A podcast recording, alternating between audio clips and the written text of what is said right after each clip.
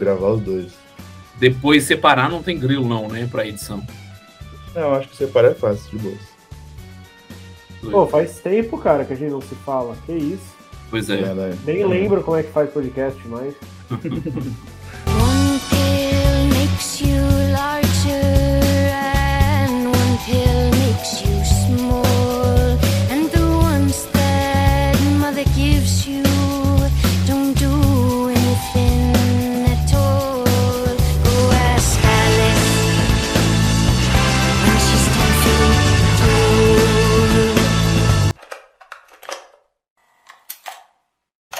Sei se você viu no em algum algum exílio aí que saiu, eu contei uma sobre um artigo científico que eu li de um antropólogo que acho que foi para Gana e ele viu assim os caras levantando um morto para dançar, usando magia e tambores. Essa foi a coisa mais extraordinária que eu li nos últimos tempos, assim. Talvez porque foi escrito por um antropólogo moderno, né? Então, assim, quando você lê uma, uma parada medieval, você fica meio assim, ah, mas tá, os caras eram meio idiota também naquela época, muito impressionável e tal. Mas esse daqui fo- foi um cara, assim, aparentemente bem sóbrio que, que escreveu, então me impressionou muito. Eu queria depois que você contasse também algumas das coisas mais impressionantes que você já leu na- nesses estudos que você faz. Basicamente, a gente tá começando com aquela questão que ocorre É, todo mundo, né? é. E aí, essa porra é verdade ou não? Essa questão, na verdade, é uma questão central, né? Porque teve até um artigo aí que eu publiquei um tempo aí, cometi a insensatez de escrever sobre essas coisas aí, publiquei na, na Praxis Comunal, a revista lá da, UFMG. É um artigo que eu tenho até um pouco de vergonha de divulgar, porque eu, eu esqueci que tinha que mandar o título em inglês, eles traduziram e traduziram tradução pé da letra. Aí eu tenho vergonha só por causa disso. Que o nome era um espectro Honda Antropologia. E aí tinha que ser a Spectre Hounds Anthropology, né? Alguém jogou lá no Google Tradutor e botou a Spectrum Round, então ficou tipo ao pé da letra, né? É só por causa disso eu tenho vergonha do artigo. Mas uma das coisas que eu falo é que essa questão central, né, é a questão de, tipo assim, você levar a sério o que o nativo está falando, né, que na antropologia a gente chama de nativo, qualquer um que está sendo estudado é um nativo, né, pode ser a, o skatista, o político brasileiro, miliciano, qualquer grupo, né, que tem a sua, sua lógica interna lá, né, então, assim, o, geralmente o que a antropologia tem feito, né, é meio que o que eu critico no, no artigo, é não levar a sério, tipo assim, não vou entrar no mérito, que eu acho que é quase como se fosse assim uma suspensão de, né, suspension of. Então assim, eu vou analisar o que o cara está dizendo, ah, são representações culturais, não sei o que, não sei o que, né? Então, por exemplo, né, já indo caindo direto aqui na, na, na polêmica meio braba, né? É, na África existe um problema de ordem assim policial, né? Que são algumas práticas de, por exemplo, sacrifício de criança e tal, né? Você vê Sim. muito isso aí no, no noticiário policial, né? Na África do Sul tem a, aquela medicina, né, muti, que às vezes, ou ah, para curar tal coisa, mata a criança, né? Aí é lógico, né? Não pode generalizar, você não sabe o quão comum é essa prática, são os curandeiros é que não tem ética. Tem uma questão politicamente correta também, né? Por exemplo, no Brasil existe o entre algumas populações indígenas, você tem a prática do infanticídio, né, em algumas circunstâncias. Isso é fato, mas não é muito divulgado por uma espécie de uma etiqueta, né? Se divulgar muito isso, os caras já são tão lascados, vai incentivar a perseguição, racismo e tal. E acontece uma coisa parecida, né? Então, por exemplo, no, teve um caso famoso em Londres, que Londres tem um- uma comunidade africana muito grande, que ficou conhecido como o torso, o menino do torso, né? Que é naquele rio, né? O Thames, em português acho que é Tamisa, né? Rio Tamisa, em Londres, né? Foi encontrado boiando um- o torso de uma criança, né? Era um tronco sem perna, sem braço, sem cabeça, só o torso. Isso aí gerou uma investigação policial e começaram a apurar. é, eu acho que foi nos anos 90, isso, agora não lembro a data. Se poderia ser algumas práticas relacionadas a isso. Né? Até o Nelson Mandela, que estava vivo na época, numa vi- viagem que ele estava fazendo por lá, ele fez um pedido às comunidades, né, que se alguém porventura fazia isso, que não fizesse mais essa prática, que é um absurdo e tal. E aí o que acontece? Você tem toda uma literatura antropológica que não, não quer levar, não quer, não quer encarar essa questão, tipo assim, isso rola mesmo ou é mito? Existe Sim. alguém que faz, é, seja é, é uma minoria, é uma coisa marginal, mas existe ou não existe, né? isso não é abordado, né? Que dirá ainda a questão da, da, da, vamos chamar assim, de paranormal, né? Uns Não relatos. só se tem a prática, mas se a prática ela realmente se refere a alguma coisa que é mais do que uma representação cultural, né? Sim, sim. Não, porque, por exemplo, o Evans Pritchard, que é um antropólogo famoso aí, que, que fez pesquisa no, no Sudão, ângulo-egípcio, naquela região ali, no início do século XX, né? Ele conta no, no eu acho que é no livro dele sobre os Azandi, né? Que é um, que é um clássico aí da antropologia, sobre a bruxaria entre os Azandi, né? Que são o povo ali da região ali, perto do Nilo. Ele conta que ele viu passando a bruxaria, que a bruxaria para os Azandi, ela, ela tem uma materialidade muito grande. Tanto é que quando um, um suspeito de ser bruxo morre, eles fazem uma autópsia para confirmar se ele era bruxo mesmo. E nessa autópsia é retirado ali uma substância, um negócio preto ali que fica no, no, no torso dele, que é apresentado supostamente como prova, né? Olha aqui, tinha bruxaria. Uma bruxaria se reveste ali de uma. É uma coisa física mesmo. E aí o, o Evans Pritchard, ele, ele narra que ele, ele viu a bruxaria. Aí ele escreve assim, né, eu até ter o texto aqui, ó. Apenas uma vez eu pude ver a bruxaria em seu caminho, ficar escrevendo até tarde em minha cabana, por volta de meia-noite saí para minha costumeira caminhada noturna, andava pelo jardim atrás da minha cabana, entre bananeiras, quando avistei uma luz brilhando, passando pelos fundos do abrigo de meus criados. Queria fazer pesquisa antropológica, mas ele não ia que nem eu, lascado, né? Ele ia com os criados, com a porra toda. E aí, em direção à residência de um homem chamado Tupói. Aí, eu, pô, não vou ler o negócio inteiro, mas ele correu para seguir, né? E ele viu para onde a luz estava indo e sumiu. Aí no outro dia explicaram para ele, não, isso aí é bruxaria. E na mesma manhã morreu um velho parente do, do tal do Tupói. Ou seja, a casa em direção à qual estava indo aquela luz, no- na manhã seguinte teve um morreu alguém. Teve essa coincidência, né? Aí ele diz assim: o acontecimento explicou inteiramente a luz que eu vira. Nunca cheguei a descobrir sua origem real. Possivelmente um punhado de relva aceso por alguém que saía para defecar mas a coincidência da direção em que a luz se movia e a morte subsequente estavam de acordo com as ideias da Zandi. Aí, como ele é inglês, é muito blasé, né? Ele passa batido, ah, que legal, vou registrar esse, esse ocorrido e segue em frente, né? Não vou ficar pensando muito sobre isso, porque pega mal, né? Apenas uma tocha, né? Só uma luz. É só réu. Fogo. Só réu. É,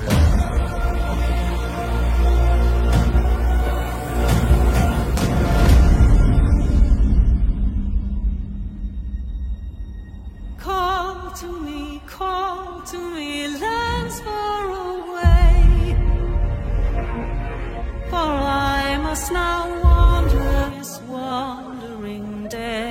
Aí, eu, nesse artigo meu, eu, eu cito alguns outros casos, que na verdade isso é muito comum. Quase todo antropólogo, etnólogo, né, que vai fazer pesquisa de campo com população, entre aspas, primitiva, né, conta umas coisas assim, né. Por exemplo, o Malinowski, aquele famosão, né, dos argonautas do Pacífico, ele, ele tem um diário de campo, né, que é antropólogo, geralmente ele tem um diário de campo, que ele vai registrando tudo, mas não, não publica, né. Depois ele seleciona e publica a etnografia, né. Mas aí a viúva do Malinowski, é uma história engraçada, ela foi, depois que ele morreu, ela entregou para publicar o diário de campo dele, né? E dizem que foi quase que uma vingança póstuma, né? Porque parece que ele traía ela, né? Chifrou ela lá com as nativas e tal. E aí no diário dele tem toda uma polêmica. O cara é inglês lá do, do 1910, 1920, ele faz uns comentários racistas, ele fala um monte de coisa, né?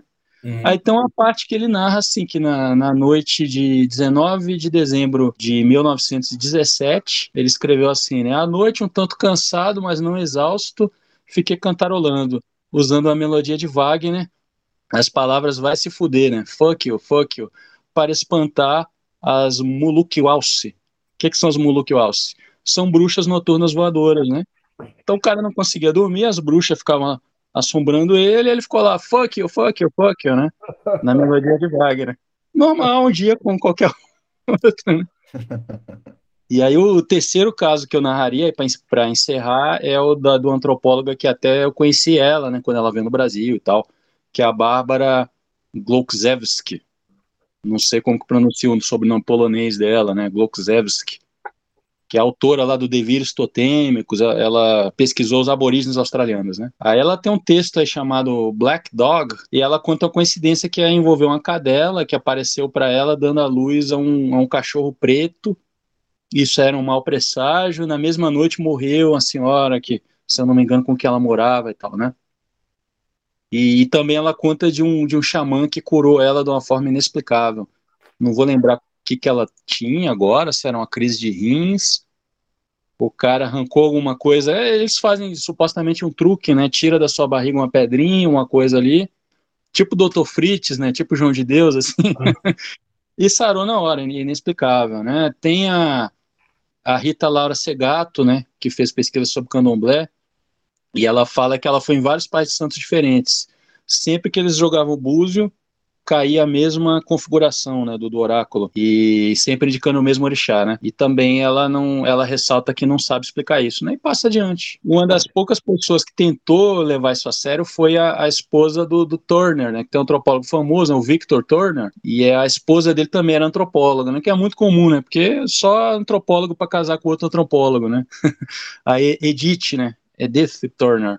Uhum. Ela tem um texto dos anos 90 que ela escreveu é, The Reality of Spirits, tema tabu ou um campo de estudo permitido. E aí ela narra uma série de experiências análogas que ela e o Victor Turner, o marido dela, viviam, e ela propõe que isso seja levado a sério, né? Ela diz que é uma espécie de uma frigidez religiosa, né? A pessoa frígida não consegue vivenciar o, o orgasmo, né? E o, e o ocidental materialista que sofre de frigidez religiosa não consegue ter experiência espiritual. Então você teria que estar tá aberto a isso para poder vivenciar aquela cultura ali que você está estudando, né? Ela, ela fala assim, se a gente, a gente, ela falou nós antropólogos, né? Se a gente deveria começar a vivenciar a sério, reconhecer que uma entidade X, seja ela um espírito ou imaginária, se ela está agindo, blá blá blá blá blá. É uma das poucas que, uhum. que escreveu nesses termos, né? Uhum. Porque já começa a virar uma coisa meio arquivo X, né? Vira é. É, parapsicologia.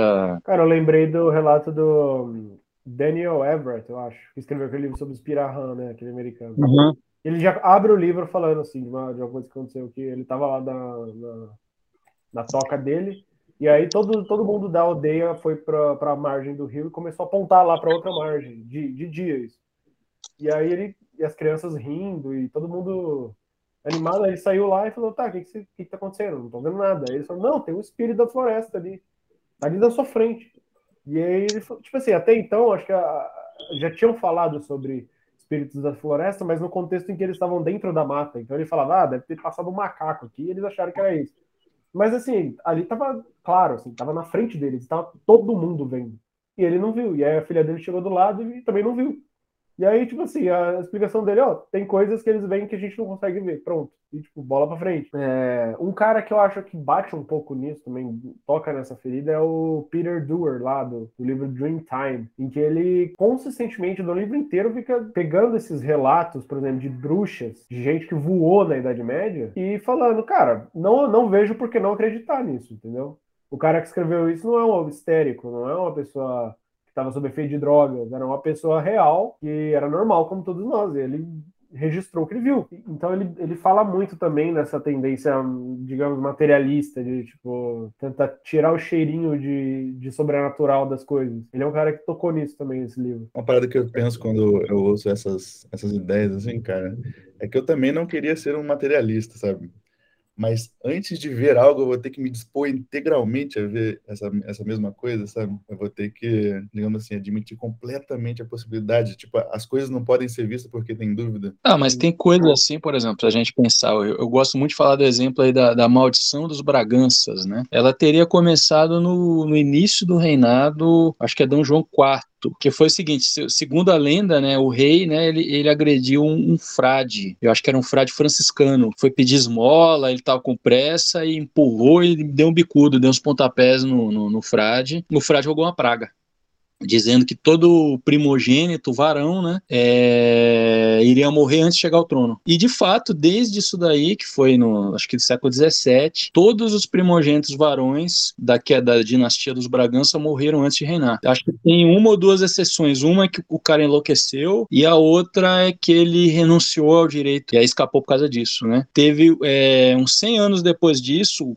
aí já foi o, o Dom João VI, né, o nosso, aqui nosso entre aspas, né, ele a Carlota Joaquim, eles tentaram reverter, eles foram Eles faziam visita todo ano para os mosteiros franciscanos, né? Tanto em Lisboa quanto no Rio de Janeiro, mas não funcionou. Os varões só pararam de morrer quando a família perdeu a perdeu a soberania, né? Tanto saiu do poder tanto no Brasil quanto em Portugal. Mas teve um caso mais recente que foi do, do, do príncipe, né? O Pedro Luiz de Orleans e Bragança, né? Também ele morreu naquele voo da, da Air France, né? Em 2008, sei lá. Então assim, essa é, um, é uma coincidência, mas é uma coincidência tipo assim, é, é o que os ingleses chamam de um pattern, né? É um padrão que visivelmente se repete por, é, sei lá 300 anos, né? Então, assim, é, é complicado você. Ah, coincidência, né? Me ocorreu que, tipo assim, em mera questão de raciocínio, seria impróprio você atribuir um nexo causal, por exemplo, entre uma maldição e as supostas consequências, ou negar também o nexo causal, né? Não, não foi isso porque, obviamente, a ciência comprova que não existe esse tipo de coisa,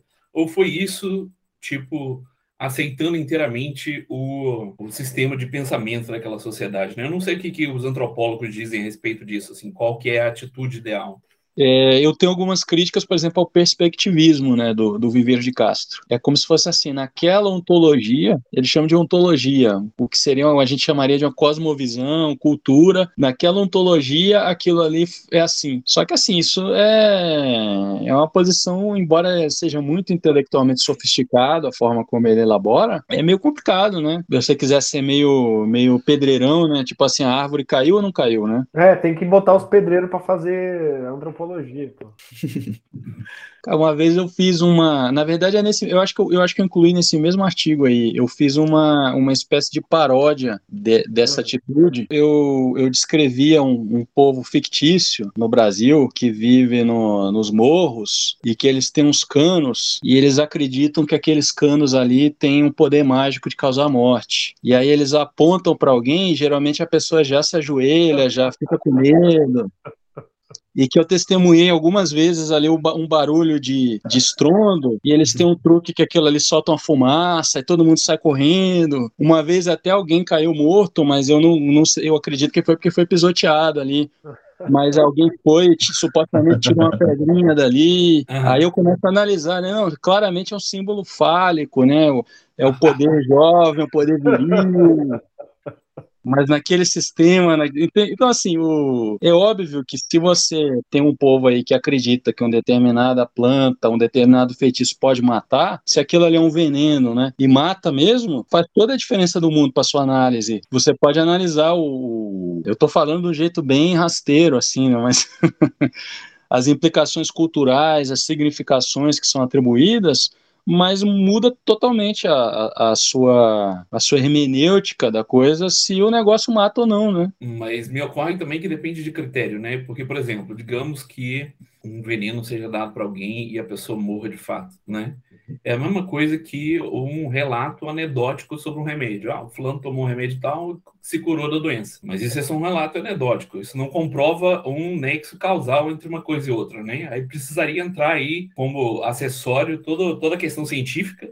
E não sei nem se seria apropriado ou não para dizer, não, pelas regras do laboratório, esse negócio aqui mata, né? Hum. Ah, que, por exemplo, o Levi Strauss, né? Ele defendia que o, que o etnólogo ali, idealmente, ele deveria ter conhecimentos de, de botânica, de uma série de coisas, né? Então, por exemplo, se você vai fazer uma etnografia de uma população ali de pescadores que constroem jangadas, você tem que estudar, idealmente até aprender, na medida do possível, aprender a técnica, vou fazer jangada também. E estudar sobre o assunto, né? Estudar tanto da, com as ferramentas de que, de que ele dispõe, né? As ferramentas, digamos assim, ocidentais, científicas, quanto das ferramentas nativas ali, né? Aí você entra naquele problema todo, né? Por exemplo, a acupuntura, né? Muita gente faz, funciona, acho que até o SUS reconhece, mas pelo paradigma científico ocidental vigente, é igual a miopatia, né? Aquilo ali não faz sentido nenhum. Uhum. Mas aí a coisa começa a ficar meio estranha, porque é como se o, a empiria da coisa fosse se esvaziando, né? Cadê o empirismo, né? Você tá, pô, o negócio funciona, você tá vendo que funciona. Uhum. Ah, mas eu não consigo explicar num modelo teórico que faça sentido, então vou fechar meus olhos para isso. É uma cegueira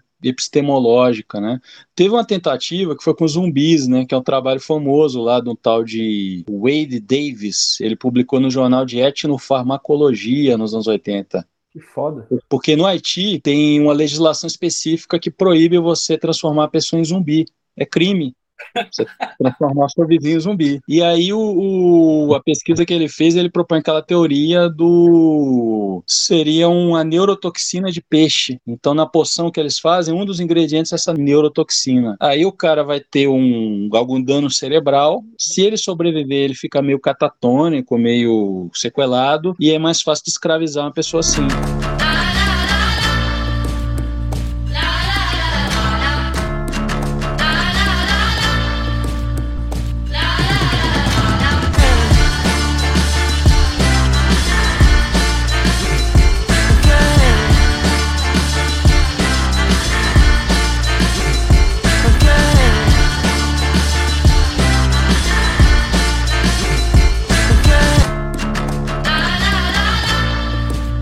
Peter Durna falando sobre a, o- a poção das bruxas, o unguento das bruxas, né? Ele meio que shrugs off. Ele, ele fala assim: ah, tentar explicar as viagens como puramente lisérgicas. É idiota, porque assim, eu já tomei tudo isso aí e não acontece nada do que eles descrevem nos relatos. É a experiência de drogada dele que ele fala, não é, não é outra coisa.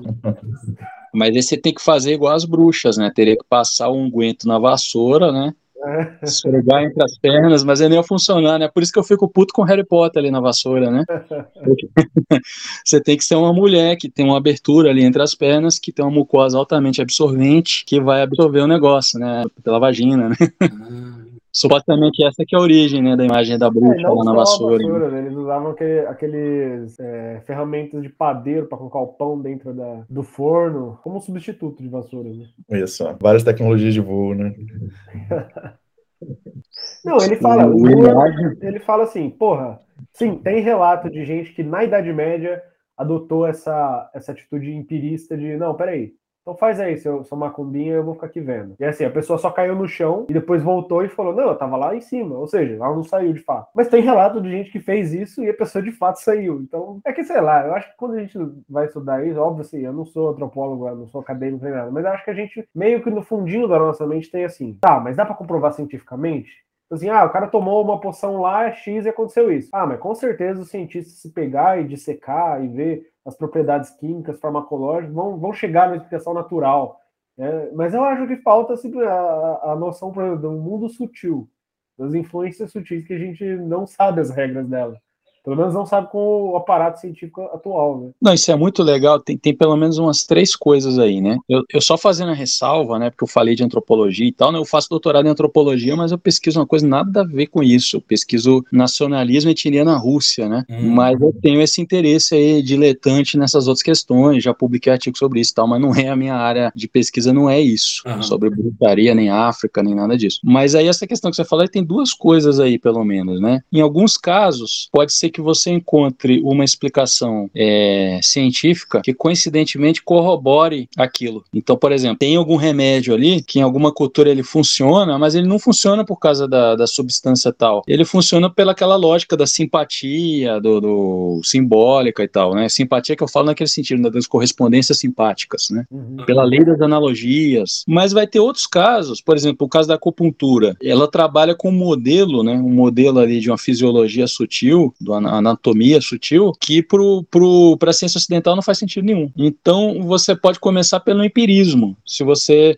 várias pessoas usam aquilo e você põe um grupo de controle para ver que não é placebo e funciona, então empiricamente vai estar demonstrado que funciona, como eu acredito que esteja em alguns Uhum. casos, ali, até da homeopatia. Só que aí o, o segundo passo seria explicar por que funciona, né? Sim. Isso não deveria ser um problema, porque se eu não me engano, eu posso estar falando besteira, né? Mas, por exemplo, a gente sabe que algumas coisas são hereditárias, a diabetes, né? Eu não tenho certeza se é diabetes ou se é outra condição, mas até hoje não conseguiram isolar o gene, os genes específicos Hum. mas sabe que é hereditário, né? Muitos remédios, né?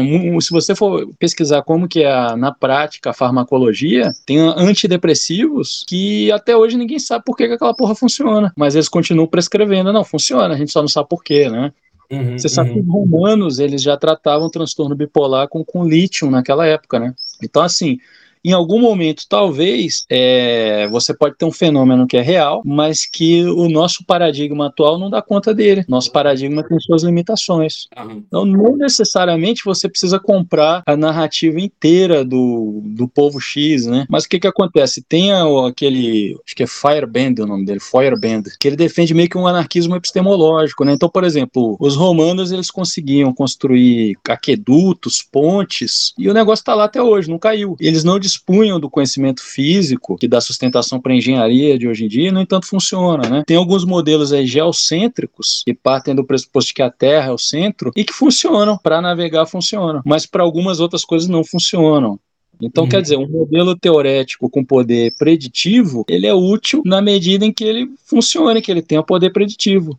No fundo, você não sabe direito se todas as premissas implícitas ali são reais, mas para aqueles fins o negócio funciona. E eu, particularmente, eu acredito que, o, que a lei das analogias opera no mundo, né? Só que aí não é o paradigma da causalidade. Então, assim, para você é, aplicar isso, no- porque tem o Thomas Kuhn, né, crise dos paradigmas, não sei o quê, não se- seria uma reviravolta filosófica imensa, né, não acho que é totalmente impensável isso. Ah, que nem quando eu tava, eu tava tentando achar algumas coisas sobre a construção de templos eh, antigos de acordo com o posicionamento das estrelas. E aí a academia me parece que arrumou um jeito de estudar astrologia tradicional, sem estudar astrologia, ou sem falar que está estudando astrologia, que é a etnoastronomia. Então, assim, astronomia, tal como as pessoas daquela época viam, que é assim, você resgatar a cosmovisão tradicional. Claro, eu achei uma, uma mulher genial que tá falando assim num congresso de, disso e todo o amparo da, da, da academia, enfim, todo esse aparato científico, fazendo análise estatística de quantos tempos eles acharam que tem o azimuth tal do Sol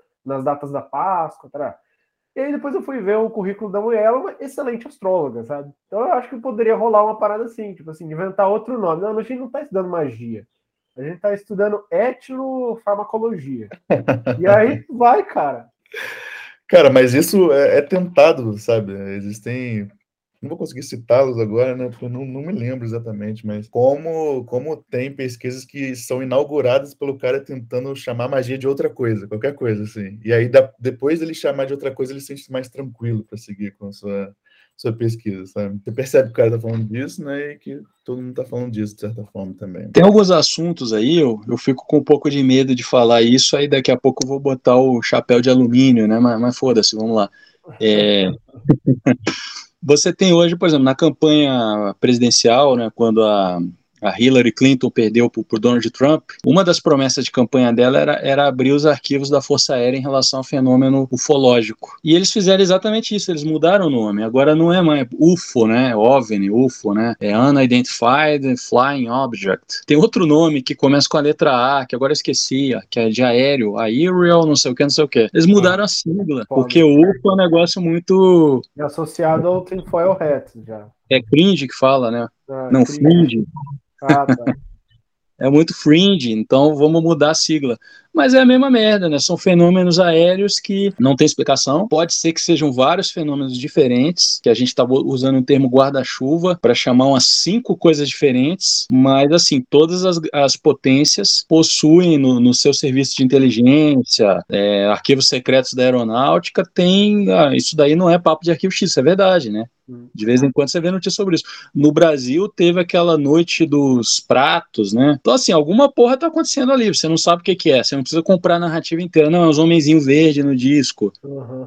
Mas tem um fenômeno que você não consegue explicar, que é real e que preocupa, inclusive, o alto escalão militar, né? Esse é a Noite dos Pratos, eu não sei se é o mesmo que eu tô pensando, mas eu vi um vídeo, tipo do Fantástico, alguma coisa assim, de uns militares descrevendo como que estavam, tipo assim, num jato e viram umas cores esquisitas, assim, e viajando a velocidades inimagináveis. É, é esse o caso? É, é esse mesmo, é esse mesmo. Você tinha pilotos militares ali experientes, é, assustados, o negócio sumia do radar, e foram assim dezenas e dezenas, o negócio durou horas e horas, vezes tentaram interceptar, ninguém sabe que porra foi aquela, né? Aí você pega, por exemplo, tem um, um cara muito interessante que é o Jacques Valier, né? Que ele é um ex-astrônomo, não lembro se ele chegou a trabalhar na NASA, que ele começou a pesquisar isso aí da ufologia. Ele enveredou por uma linha meio antropológica, assim, ele fala assim, pô, essa figura do homenzinho verde é muito parecido com o duende do folclore europeu, medieval, não só medieval. Então ele compara com esse fenômeno fenômeno aí do círculo de fadas, com essas coisas todas, do- dos elementais, né? O Paracelso chamava de elementais. E é como se fosse a mesma coisa com a roupagem moderna, né? Você não acredita mais que são espíritos, que são criaturas, você acredita que é uma civilização que usa uma tecnologia e vem de outro planeta.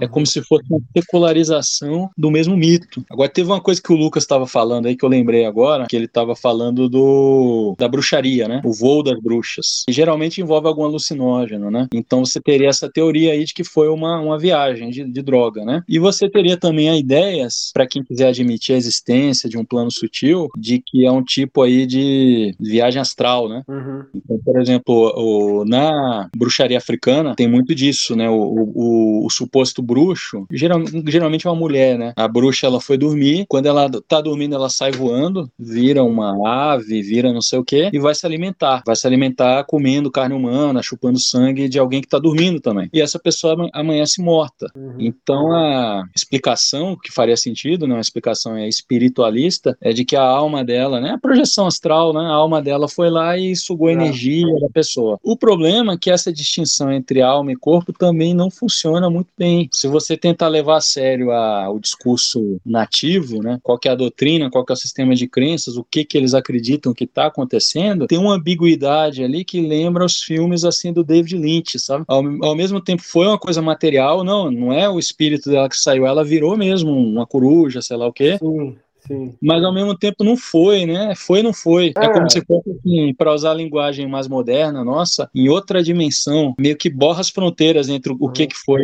Então, não dá mais para separar o que, que foi espiritual o que foi físico, porque nessas, vamos chamar assim, cosmologias, né? é, existe uma espécie de um contínuo entre a materialidade e a espiritualidade. Então, assim, os próprios espíritos, às vezes, eles são bem reais, bem concretos. Eles vêm e te metem a porrada, né? É uma zona meio nebulosa do, do que, que é o material do que, que é espiritual. Não tem essa distinção clara entre um e outro. Quando esses bruxos ou as bruxas ou os benandantes eles eram interrogados por, é, pela estrutura eclesiástica, as pessoas tentavam meio que forçar. Inclusive, toda. Acho que o Carlo Ginsburg, a, a tese dele é de que as narrativas foram sendo re- retroconstruídas pela própria igreja do Sabá das Bruxas. E eles ficavam falando: não, então você fez isso, então você fez aquilo, então você beijou o rabo do bode. E eles que foram criando essa mitologia. Né? O que eram os bienandantes?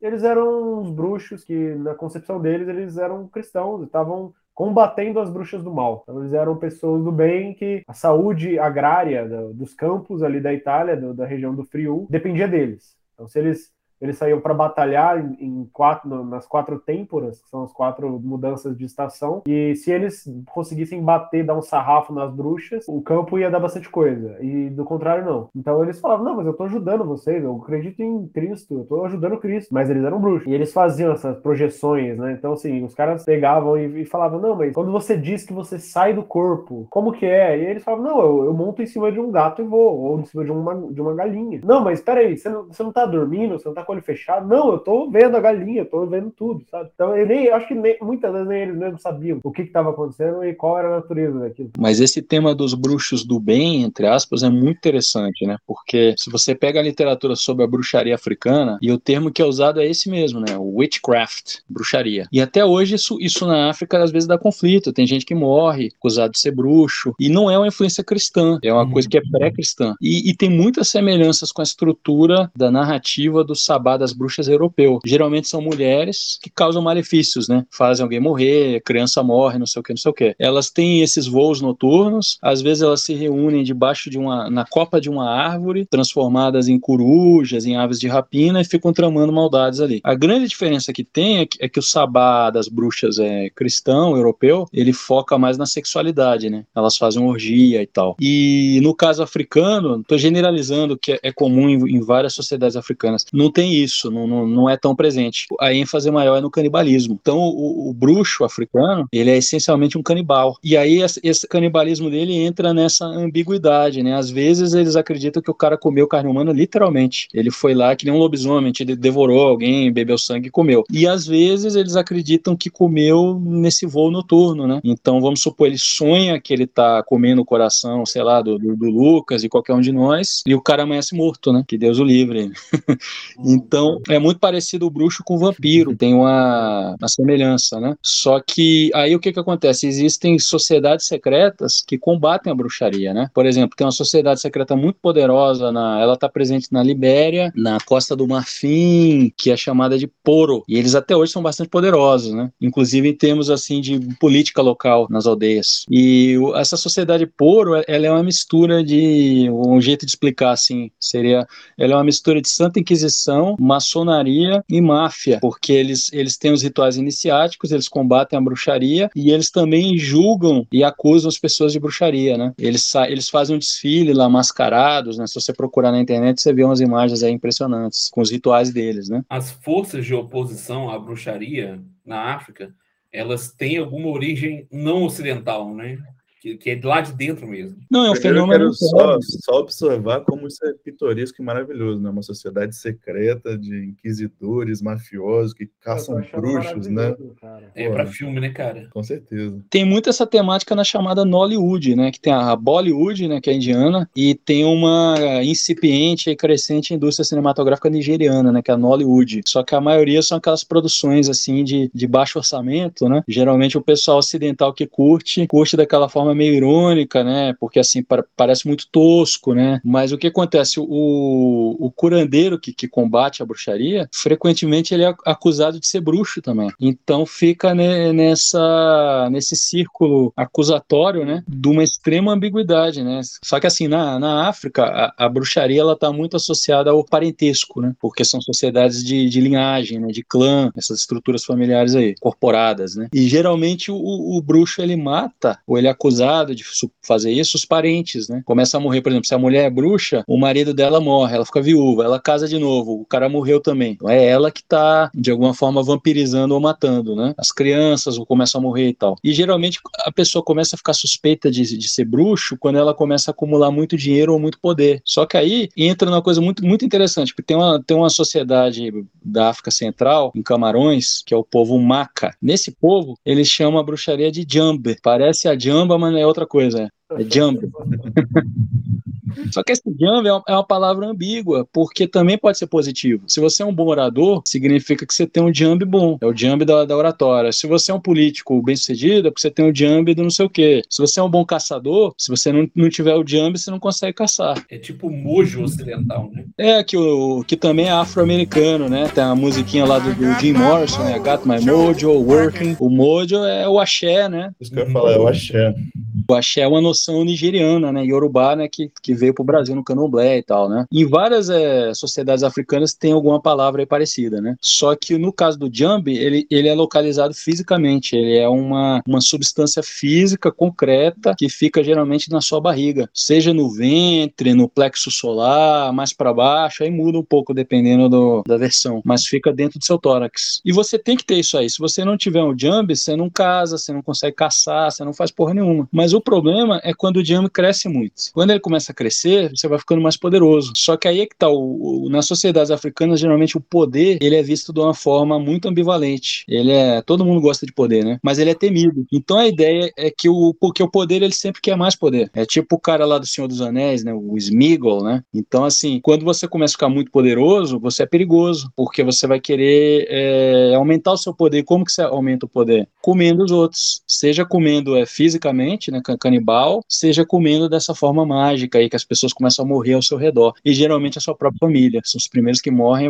vão ser os seus parentes. É como se fosse assim, não é um pacto com o diabo, né? Eu tô sacrificando os entes queridos em troca do poder. O seu poder se alimenta disso, né? Você vira um vampiro, basicamente. Então, o poder né, nessas sociedades, ele não é separado. A separação no Estado laico, né? A separação entre o poder político e o poder mágico, espiritual é a mesma coisa. Eu, eu não sei se, se eu não me engano, acho que com Idi Amin tinha essas crenças, né? Que ele era, ele era invisível, ele voava. Porque, lógico, se ele acumulou tanto poder, é porque os espíritos estão com ele, é porque ele tem muito. Aí eu não, não sei qual vai ser a palavra em Uganda, né? Não vai ser o Jambi, vai ser outra coisa. Mas ele tem muito desse, desse esse mojo aí, né? Esse balacobaco, esse axé, essa força. É igual o Lázaro. o Lázaro é fascinante, né?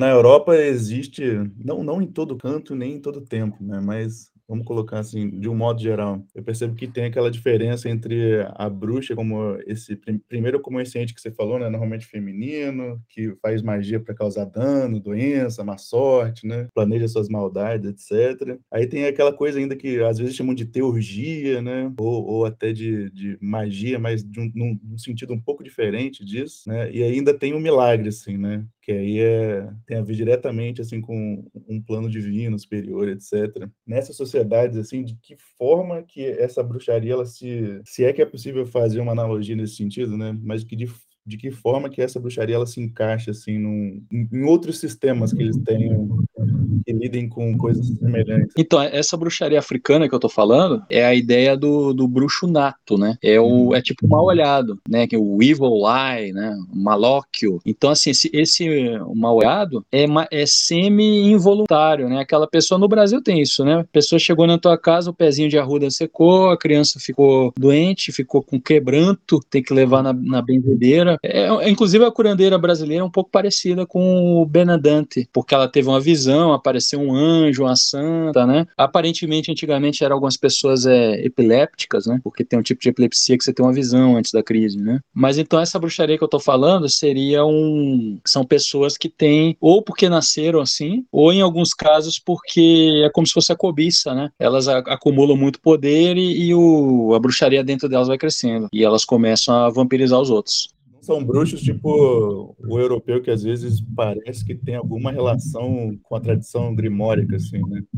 Sim, é, é, eu acho que essa seria a distinção entre magia e bruxaria. Só que na África você tem uma terceira categoria ainda, né? Você tem. É, porque assim, na Europa, se você pegar na, na, tradição salomônica, né? Dos grimórios, que tem uma influência muito forte do, dos judeus e dos árabes, né? O, rei Salomão seria essa figura do arquetípica, né? Ele é o modelo do, do mago, né? Digamos assim, porque na, na tradição judaica o rei Salomão construiu o templo de Israel com a ajuda dos demônios, né? Mas porque ele conseguir escravizar os demônios e colocá-los a serviço deles, né? Que no mundo árabe são os jeans, né? Em larga meia é o gêniozinho da lâmpada, né? E é muito engraçado você pensar, eu lembrei agora do João de Deus, né? Porque uma das entidades que ele incorporava, supostamente, era o rei Salomão, né? E aí se você pensar mulheres, né? Ele foi acusado de inúmeros abusos, né? Minas de ouro, ele foi garimpeiro, né? Você tem quase que o script ali do, do, do arquétipo, entre aspas, do rei Salomão, né? Na história dele. Salomão canarinho, né?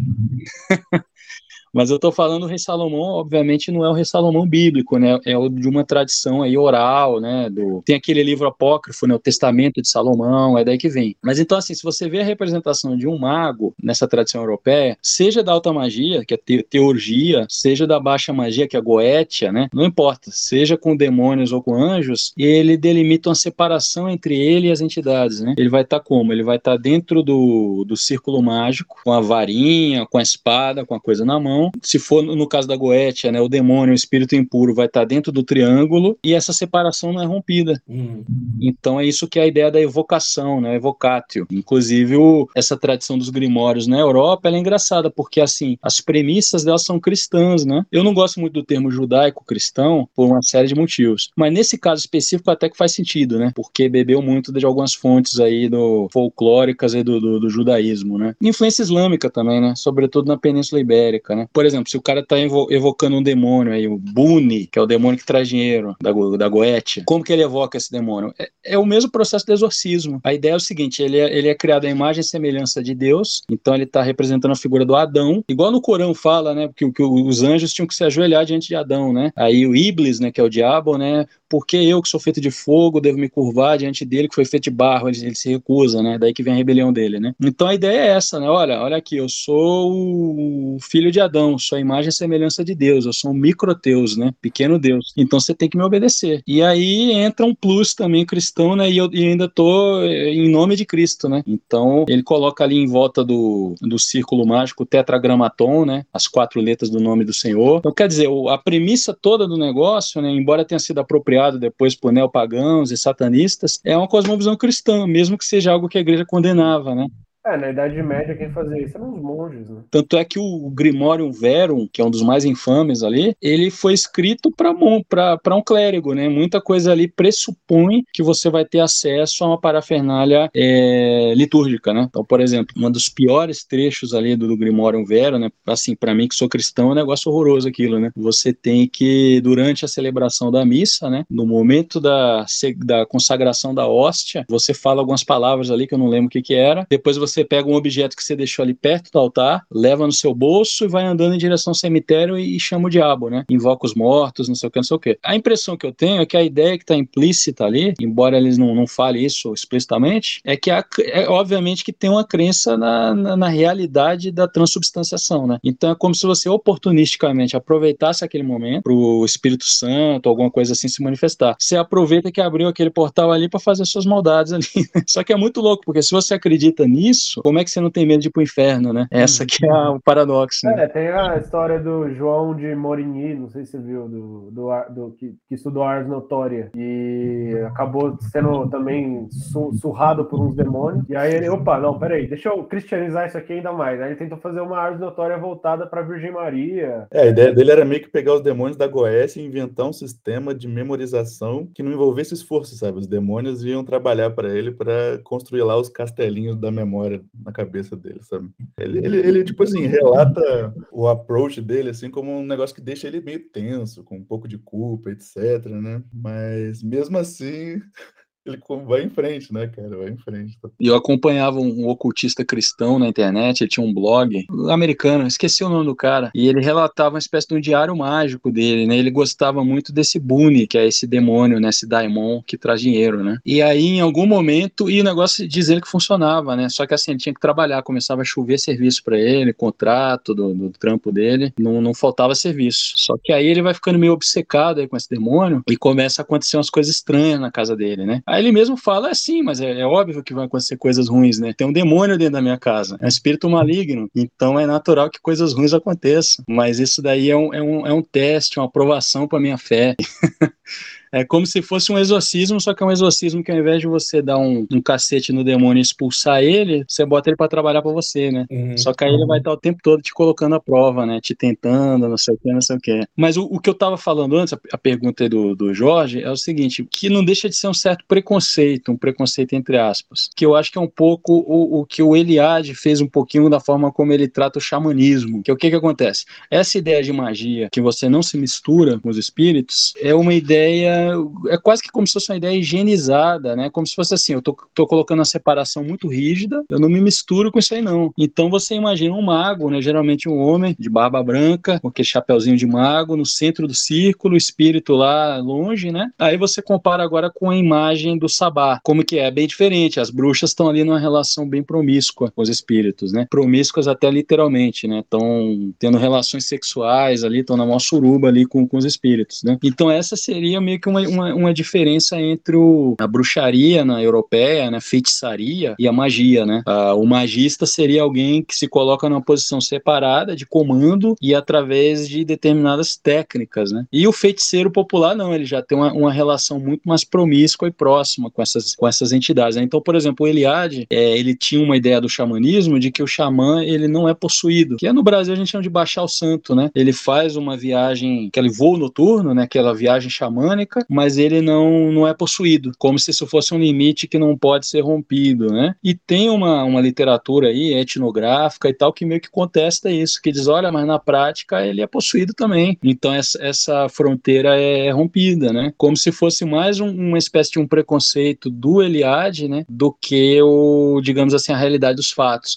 Porque quando acontecia ele dizia, não, mas isso é porque é uma forma deturpada de xamanismo, né? E ele também não admitia a viagem pro, ele usa até o termo inferno, né? Ele usa uma terminologia meio cristã. Ele dizia que o xamã verdadeiro ele só voa para o céu, né? Mas tem uma literatura sobre o assunto que mostra que eles vão tanto para os mundos inferiores quanto para os mundos superiores. Não... É, na Idade Média tinha os werewolves, os lobisomens, que também diziam que eles iam para o inferno, né? Para combater os demônios em nome de Cristo. Sim, Conta sim, tem esse tema fascinante aí do, dos lobisomens de Cristo, né? Tipo os Benandantes. Eu acho que a primeira vez que se mencionou isso foi no livro do Duer, na história recente. Inclusive ele fala interessante porque ele diz que o que a iniciação, ao contrário dos benandantes, eles são predestinados pelo nascimento por causa de uma porque eles nasceram sob determinada estrela, e aí quando eles fazem 30 anos, sei lá, alguma coisa assim, 27 anos, alguém chega e inicia eles, né? Esses caras, eles falavam que eles poderiam iniciar qualquer pessoa, fazendo alguns encantamentos numa caneca de cerveja e dando pra pessoa beber. Então, assim, é muito mais fácil fazer isso do que esperar nascer o cara com a constelação certa, esperar 30 anos. Tem um relato que ele coloca lá no Dreamtime de uns caras que pegaram o sujeito e acusaram ele de ser lobisomem. Aí falaram assim: não, vamos fazer o seguinte, vamos decepar o braço dele e se ele não morrer, ele é um lobisomem, né? Se não, não, não for afetado. Aí os caras cortaram o braço do filho da puta não- e aí o cara gritou. E aí cortaram o outro braço e cortaram as duas pernas. Daí ele morreu. E aí falaram: é, realmente não era lobisomem.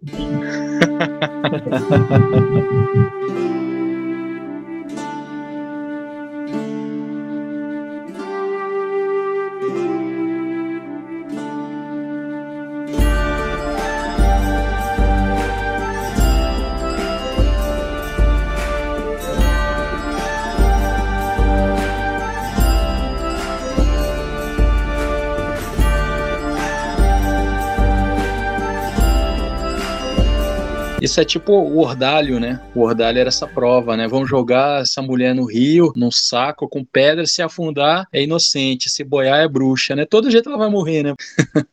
Não sei se vocês já lidaram com recém-nascidos, mas é uma preocupação tremenda, né? Se ele tá obtendo os nutrientes, se tá engordando, tá crescendo. E as bruxas atrapalhavam isso. Mas também tem relatos, assim, de fazendeiro que matou a vizinha porque a vaca parou de dar leite gordo e ele não conseguia fazer manteiga e era culpa da bruxa, velho. Ela que tava tirando a gordura do leite.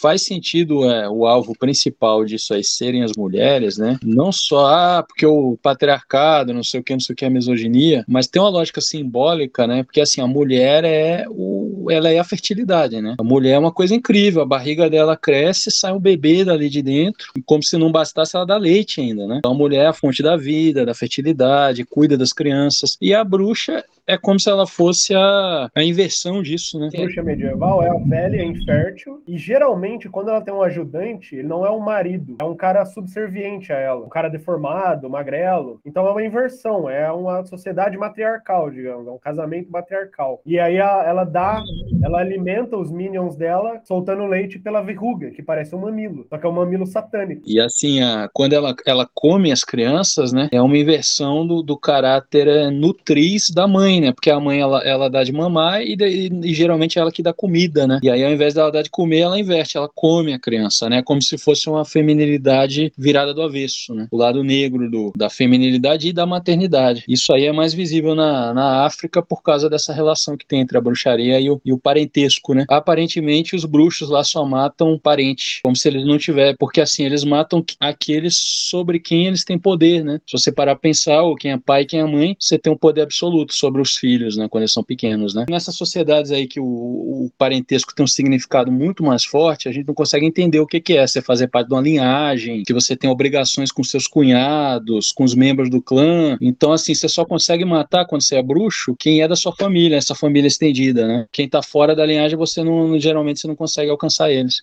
Eu tava lendo sobre os Pirahan também, e tem uma, uma ideia de que as pessoas que partilham do mesmo sangue, meio que partilham do mesmo karma. Então, às vezes, o cara tá doente e a culpa é do sobrinho dele que, sei lá, fez alguma merda na floresta não falou pra ninguém. E tudo que o cara faz reverbera em todo mundo que tem o sangue dele. Só que aí é um pouco mais sutil, porque eles dizem, ah, a convivência com a pessoa transforma ela num parente. Então é como se ela adquirisse o, sangue, se você morar muito tempo com uma pessoa. Ela também entra nesse pool, nesse, nessa rede conectada. Não, mas isso é, é universal, né? Universal. Em, em quase todas essas sociedades que tem clã, o critério sanguíneo não é o único, não. Você pode ser adotado, a coabitação e a comensalidade, né? Que é você sentar na mesa e comer junto, acaba fazendo que você entre na esfera, vamos dizer assim, energética, sei lá, né, do, do clã, né? Outra parada que eu também lembrei quando a gente tava falando das bruxas, do que acontece mesmo, se elas saem ou não. É, os Benandantes falavam: olha, eu, eu saio e combato as bruxas e eu sei o nome de todas elas e onde elas moram.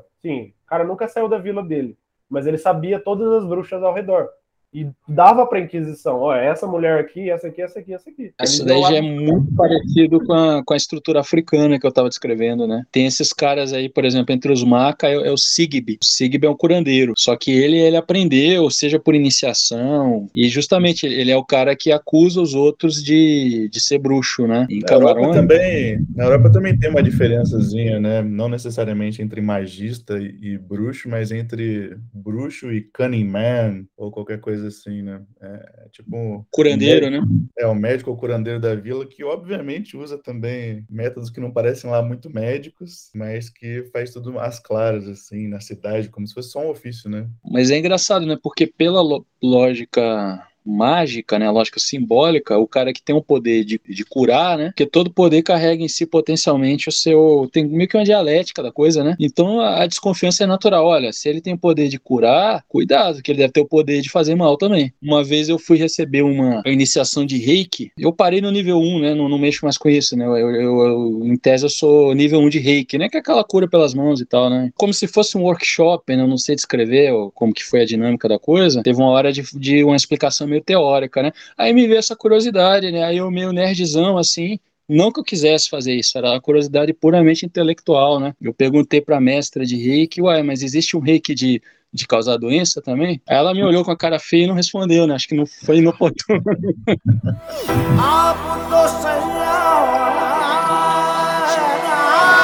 Paranoičan mili posle mene Za života skatit ću ti druge žene Paranoičan Osveta na gram se daje Tvoja svetica.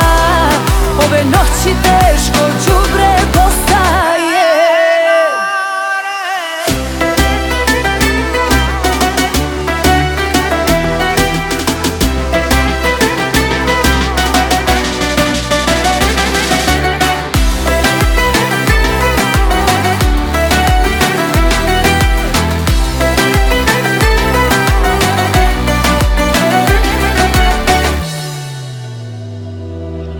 Nessas pesquisas que você já fez na vida, cara, qual foi a coisa sobrenatural mais impressionante que você chegou a testemunhar? Pesquisa que eu tenho sobre o assunto é sobretudo assim teórica, né, de leitura, interesse intelectual e tal, né. A parte antropológica minha era de conflito étnico, né. Eu fui lá para o Donbass, para fronteira entre Rússia e Ucrânia, então tem umas bruxarias lá também, mas não, não presenciei não, né. Os cossacos eles têm algumas crenças, é, mesmo eles sendo ultra cristãos, né, tem alguns cossacos mais rurais que eles acreditam que o Rio Don, né, que é aquela bacia do Rio Don que dá nome ali a Donetsk, é, eles acreditam que o Rio Don é, é um espírito, que ele tem vida, né? Que ele é uma, uma entidade e tal. Tem umas coisas interessantes. Agora, assim, as experiências que eu já tive com essa parte que a gente poderia chamar de sobrenatural foi mais assim do da realidade de algum brasileiro, né? Que teve contato com aquilo que a gente poderia chamar de, de macumba, né? Todo mundo acho que tem alguma história assim, né? Vocês estavam falando duas coisas que vocês falaram, na, na verdade, né? Que estavam relacionando aqui na, na cabeça. Quando o Lucas falou sobre etnoastronomia, né? Como um meio de estudar astrologia mocado e acadêmico, né? E o Uriel estava falando também dessa, dessas coisas tipo acupunturas serem, é, inclusive, fornecidas pelo SUS hoje em dia, né? E aí pra você ver como é que, como é que tem que ter essa disfarçada de terminologia, né? Que é relativa ao nosso paradigma, assim. No SUS, essas paradas chamam práticas integrativas e complementares em saúde, tá ligado? Só que dentro de práticas complementares e integrativas tem qualquer coisa, basicamente, sabe? Tem desde, ah, sei lá, Ayurveda até bioenergética, sabe? É, hipnose das mais doidas, assim, não tem uma, uma delimitação tão rígida a respeito do que, que é uma prática integrativa, né? Alguém poderia chamar de bruxaria, não poderia? De magia, talvez, né? A Embrapa, ela faz um trabalho muito bom. Se você tiver uma, uma areazinha rural, uma chácara, uma fazendinha, os técnicos da Embrapa vêm na tua casa de graça e dão aquela assessoria para você fazer um projeto qualquer, né? De criar, não sei o quê, de plantar, não sei o quê. E nas apostilas da Embrapa, eles recomendam homeopatia. Inclusive, tem homeopatia, aí entra um pouco naquilo que eu falei, né? Homeopatia do mal, né? Só que é do mal contra a praga, que é a homeopatia para matar a formiga, né? Tem veterinário que recomenda homeopatia para animais, né? É meio complicado você dizer que é placebo, porque são animais, né? Então, assim, existe uma espécie de um reconhecimento tático de que o negócio funciona. E esse pessoal do, do agro, eles são muito práticos, né? Pragmáticos. Eles não querem saber se, se é científico, se não é científico, qual é a teoria, a metafísica por trás. Nessa porra funciona? Funciona, então vou usar. Como geralmente muitos políticos são. Então, por exemplo, no Brasil, quem mora, quem morou em Brasília, quem mora em Brasília sabe que você recorrer aos mães de santos, pais de santos, babalorixás, é uma prática muito comum em todo o meio político, né? Deputados, senadores, de todos os partidos, quase sempre eles têm algum pai de santo com o qual eles se consultam, né? Às vezes é na miúda, né? Hoje em dia, para não desagradar também o segmento evangélico que vota, né? Não é só o Antônio Carlos Magalhães e o, e o Sarney, né? O Sarney, ele tinha um famoso, que é de uma tradição afro-brasileira, que eu esqueci o nome. Eu acho que é Codó, lá no Maranhão. É, o- é o Bita do Barão, que era o- um dos pais de santo que ele sempre recorria, né? O Collor também, acho que é relativamente famoso, né? Mas é bem, extremamente comum, assim. Qualquer vereador da esquina, eles recorrem, né? Aí se você for mais longe, né? Tava falando do SUS, que reconhece a acupuntura, né? É, se você vai lá na Inglaterra, a Scotland Yard, ela recorre a esses médiums que você vê em série americana, em série britânica, e já teve algumas reportagens sobre isso denunciando, falando, pô, em pleno século XXI, tá gastando dinheiro público com isso. E a forma como eles meio que mascaram isso para fazer a prestação de contas é que é um consultor, consultoria externa, mas é o cara é, é um clarividente, né? E ajuda a elucidar um crime, né? Aí você tem outros exemplos aí também, por exemplo, da, aquele acervo ali da, da Wikileaks, né? Tinha uma, uma seção grande ali de coisas sobre pesquisa paranormal, que geralmente o pessoal bota na conta da Guerra Fria, né? Na Guerra Fria todo mundo era meio doido mesmo, então assim, tinha um, um projeto sobre isso, se eu não me engano, agora eu não lembro se era Stanford ou se era Princeton, eu acho que era Stanford. Então o Stanford tinha um centro de estudos multidisciplinar, eles fizeram um convênio com, com o Pentágono, acho que com a CIA também, agora não vou lembrar quais eram as agências envolvidas. E eles estavam lá estudando fenômenos paranormais. E isso assim durou, sei lá, dos anos 60 até os anos 70 e tanto, du- durante mais de 15 anos. O governo americano estava gastando milhões de dólares num projeto. Aí você pensa, porra, se não estava dando resultado nenhum, isso aí é um- uma palhaçada. Eles não iriam ficar renovando, renovando, renovando o negócio, né? Você começa a pensar, ah, americano, né? Os caras são meio idiota, né? Só que aí você vê que na União Soviética, que era materialista, os caras estudavam isso pra caramba também. Boa parte dos documentos sobre isso ainda são, né, classified, né? Um, um dos documentos que vazou, eles testaram uns supostos paranormais para colocar objetos do outro lado da sala e eles tentarem é, visualizar a distância, né? Um tipo de clarividência. E eles conseguiam descrever os objetos que estavam do outro lado da sala. O Uhum. problema é que assim ficou claro para eles que, que funcionava, então eles falavam, né? Further studies are required, né? Só que era altamente imprevisível. Então, por exemplo, é, eles colocaram do outro lado da sala, vamos supor, né? Não era exatamente isso, mas é uma, uma analogia. Vamos supor, colocaram um despertador, daqueles de dar corda e tal. Aí o, o cara tinha que desenhar o que que ele. Aí o cara desenhava um reloginho. Só que ele desenhava um relógio de pulso. Se você fosse aplicar aquele questionário na imagem de erro, errou, errou, errou. Só que assim, você concorda comigo que é um relógio também. Ele Sim. acertou que era um relógio, tá numa categoria, é, vamos dizer assim, cultural, né? É tudo relógio. Mas assim, fisicamente é totalmente diferente. O relógio de pulso, o formato, o tamanho. Então parecia que um, como se o inconsciente do cara atrapalhasse, né? Ah, é relógio, então botava o tipo errado, mas é relógio. O Uri Geller, ele, É, o Uri Geller, ele já foi flagrado usando truques e tal, né? Sim, mas, mas no começo da carreira fizeram esse mesmo é, experimento controlado, controladíssimo. O governo fez isso com ele. E ele passou em todos. Mas foi isso que, que, que você falou mesmo, assim. São desenhos meio que, tipo, pintura rupestre, assim.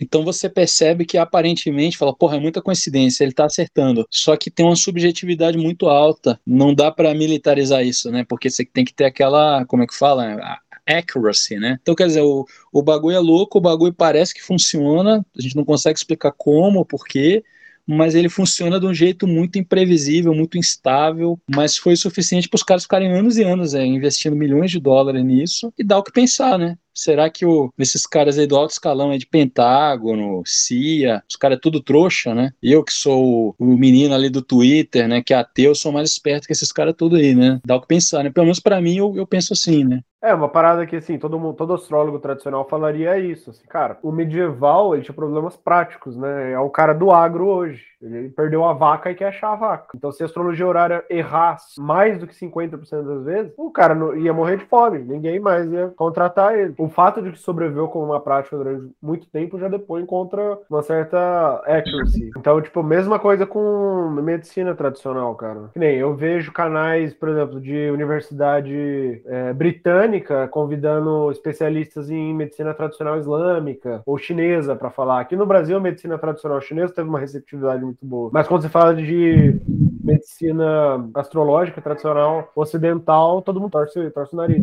Entra numa espécie de racismo às avessas. Eu não sei se é uma condescendência, se é um paternalismo, mas tudo aquilo que é não ocidental, você fala assim, ah, que bonitinho, eles têm uma ontologia diferente, eles têm uma cosmovisão. Entra naquele etno, né? Agora, se for alguma coisa da tradição europeia ou cristã, aí não, aí é. Você falar, pegar e mostrar que o Isaac Newton era alquimista, ah, não, mas naquela época as pessoas não entendiam direito, não sei o que, não sei o que. Só que, tipo assim, todos os astrônomos antes dele também estudaram astrologia e falavam sobre correspondência entre as notas do, da música com, com a, o movimento dos astros. Cara, tipo assim, Kepler, sabe? Pessoas que, que, que ainda hoje se tem em grande conta. E cada vez mais você tem na, na- no campo da- das ciências da religião e da história da religião uma literatura sobre isso que mostra as raízes, eh, vamos chamar assim, os ingleses usam muito a palavra occult, né, que não é bem ocultismo, né, é um termo guarda-chuva para tudo que for essas coisas aí sobrenaturais, ou É. ele, as raízes, né, o- ocultistas, entre aspas, da ciência, né? Como que o. Ah, que todo mundo sabe disso, né? Da influência rosa cruciana na Academia Real de Ciências da Inglaterra, né? As origens alquímicas da química, né? Mas geralmente é encarado como uma espécie de um evolucionismo, né? Isso aí era no período primitivo da coisa, né? É o avô da química, mas depois eles estavam fazendo experimentos, descobriram coisas que eles ainda não conseguiam explicar, porque não tinha teoria moderna. É ridículo. Eles não faziam química. Não, se você olhar, no, por exemplo, até no socialismo, né? Eu até dei um curso aí sobre isso, né? Nesse espírito introdutório, né? Que mais ou menos como a gente está conversando aqui, só que um pouquinho mais estruturado, junto com o meu amigo aí, o, o Alex, né, Alex Sugamosto, Uhum. que era socialismo e espiritualidade. A gente mergulhou um pouco nisso, né? Nas raízes é, ocultistas, mágicas, etc, etc, do socialismo, né? Até aí tudo bem, porque tá falando dos chamados socialistas utópicos, né? E quem chamou eles de utópicos foi Marx, né? Porque para ele todo mundo que não era marxista era era utópico, né? Só ele que era científico. Mas aí você quando entra no que foi, se não me engano, acho que é a última aula do curso, tá lá naquela plataforma ali, Hotmart, fazendo jabá aqui, né? você vê isso em Marx também. O, se você for mergulhar a fundo ali em Hegel, né? Você tem uma é, quase que uma parte esotérica do negócio, né? Tá dialogando profundamente aí com questões é, teológicas, inclusive, né? Por incrível que pareça, né? Para você ter ideia, uma das aulas é sobre Sorrel, né? Outra sobre Proudhon, depois tem outra sobre Eliphas Levi e depois é Karl Marx, né? É meio que um panorama, assim. Mas o fio condutor é a ideia de que no século XIX inteiro você tinha um projeto de unificar religião e ciência, né? Esse era o grande projeto deles, uma síntese entre a religião e a ciência, né? Se o Marx, em tese, né, ele está escapando disso, né? Você vai ver que algumas estruturas ali no pensamento não escapam totalmente, né? Porque essa forma dialética de pensar, ela tem uma quase que uma escatologia, né? Uma teleologia e coisa e tal, né? Aí no caso de Eliphas Levi é interessante porque todo mundo já ouviu falar do Eliphas Levi, né? O cara que supostamente inventou o Bafomé, né? Tem o dogma, o ritual da automagia, essa coisa toda. Ele era um socialista, né? Mas ele é uma figura fascinante, porque ele era, se eu não me engano, ele era um abade, ele era católico, ele poderia ser descrito como um católico até ultramontano, ele polemizava contra os protestantes, contra a Revolução Francesa, contra os anticlericais, e ele também era um socialista, né? Então, quer dizer, o cara era monarquista, católico, mago e socialista, né? Ele defendia que o, o socialismo seria o reino de Cristo na Terra, né? Os ideais de, de justiça social, né? E a Igreja Católica, né? Que é mestre, magíster e tal, mãe, mestra, ela seria a detentora das chaves dos grandes mistérios, né? Que seria a parte esotérica do catolicismo, né? Que os judeus teriam perdido, né? Quando negaram a Cristo. Então, as chaves da cabala estariam com, com o Papa, né? 我要找到你，不管南北东西，直觉会给我指引。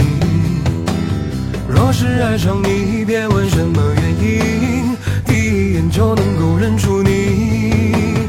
我要找到你，喊出你的名字，打开幸福的盒子。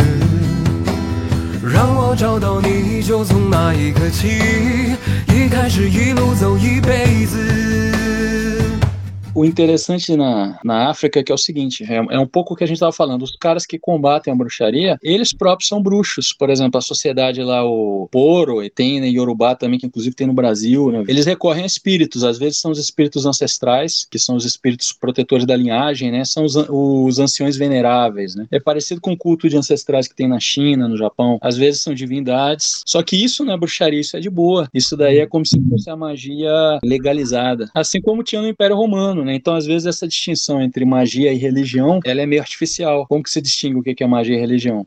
Mas tem um, um, tipo de coisa que é que era condenado, que é antissocial. Então, na Europa seria feitiçaria, né? Que aí, na visão cristã, já envolve o pacto com o diabo, essas coisas todas. E na África tem essa categoria do, do bruxo natural. É aí que entra o negócio ambivalente. Essa força que, que opera na bruxaria é a força que todo mundo tem, que nem eu estava falando do Jambe, né? Ela é uma força vital que todo mundo tem que ter, porque são sociedades que não separam secular e o Entendeu? Então, por exemplo, todo rei é divino, todo poder é divino. Só que essa é como se fosse assim um câncer. É a cobiça, né? Tem a ver com o olho gordo, né? É essa força quando ela fica fora de controle. Então, é, é esse que é o drama aí da ambivalência do poder, né? Que no Ocidente tem essa ideia, ah, o poder corrompe. E essa ideia para eles aí se reveste aí de um caráter muito mais dramático, né?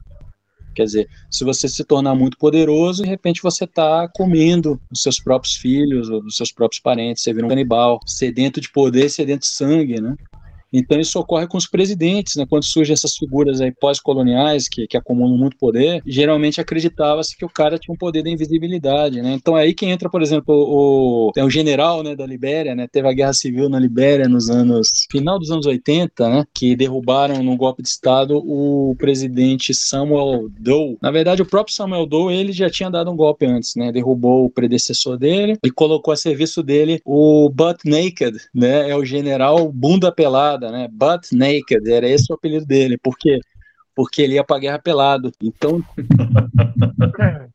com a bunda de fora, né? Butt esse Naked. É meu apelido aqui também. Como, como assim, cara? Ele ia pelado para a guerra? Porque assim, ele usava o child soldiers, né? Que é uma coisa infelizmente muito comum nas guerras civis ali no continente, né? Crianças soldados. E você encontra umas fotografias desses, desses desses meninos, né, desses gurizinhos aí, desses moleques aí pelados, com fuzil na mão e às vezes fantasiados, porque eles usavam muitas drogas, né, muitos psicoativos para irem para a batalha. Então tem uma que, que o, o, o, cara tá com asinha de borboleta. A razão para eles irem pelados para o campo de batalha é que isso os tornaria invisíveis, não tem isso? Não, eles já são invisíveis, né? Então, veja, vamos raciocinar pela lógica. Você está invisível. Se você botar roupa, as pessoas vão ver a sua roupa, né? Isso é óbvio. Agora, as de borboleta eu não consigo explicar, né? Aí o que acontece? Esse Butt Naked, esqueci o nome do cara agora. Joshua, alguma coisa, né? Ele era do, do povo, se eu não me engano, é o povo Kran. Então a lealdade que ele tinha ao, ao Samuel Doe era mais é, tribal, né? Porque eles eram da mesma, da mesma etnia. E esse cara, ele tinha sido consagrado sacerdote na tradição da religião tradicional deles lá. É, com 11 anos de idade, ele foi, ele foi consagrado sacerdote. E o que ele alega, porque depois que acabou o conflito, o, o bunda pelada, né, o butt naked, se arrependeu das atrocidades que ele cometeu e se converteu ao cristianismo e ele não chegou a virar pastor, ele não foi ordenado pastor, mas ele virou uma espécie de pregador. Então, quando teve a comissão da verdade na Libéria, ele chegou a se apresentar para as autoridades: não, eu quero ser condenado, eu, eu ele confessou tudo, mas ele acabou entrando na anistia também não, não, foi condenado. Aí depois ele fez uma espécie de peregrinação que parece até bastante sincera e foi andando de aldeia em aldeia pedindo perdão para os parentes das pessoas que ele matou, porque ele cometeu alguns atos de canibalismo também durante o conflito. Aí que entra aquela parte mais complicada, mais delicada, mais politicamente incorreta. Ele alega que o sacrifício humano e o canibalismo faziam parte do repertório de coisas que ele aprendeu como sacerdote daquela tradição. Só que como ele se converteu ao cristianismo, ele meio que ressignificou, né, as paradas que ele, que ele recebeu. Então ele, ele não chama mais a, a divindade que apareceu para ele pelo nome tradicional, ele chama de diabo, né? Ele disse que era o diabo que apareceu para ele e falou certas coisas.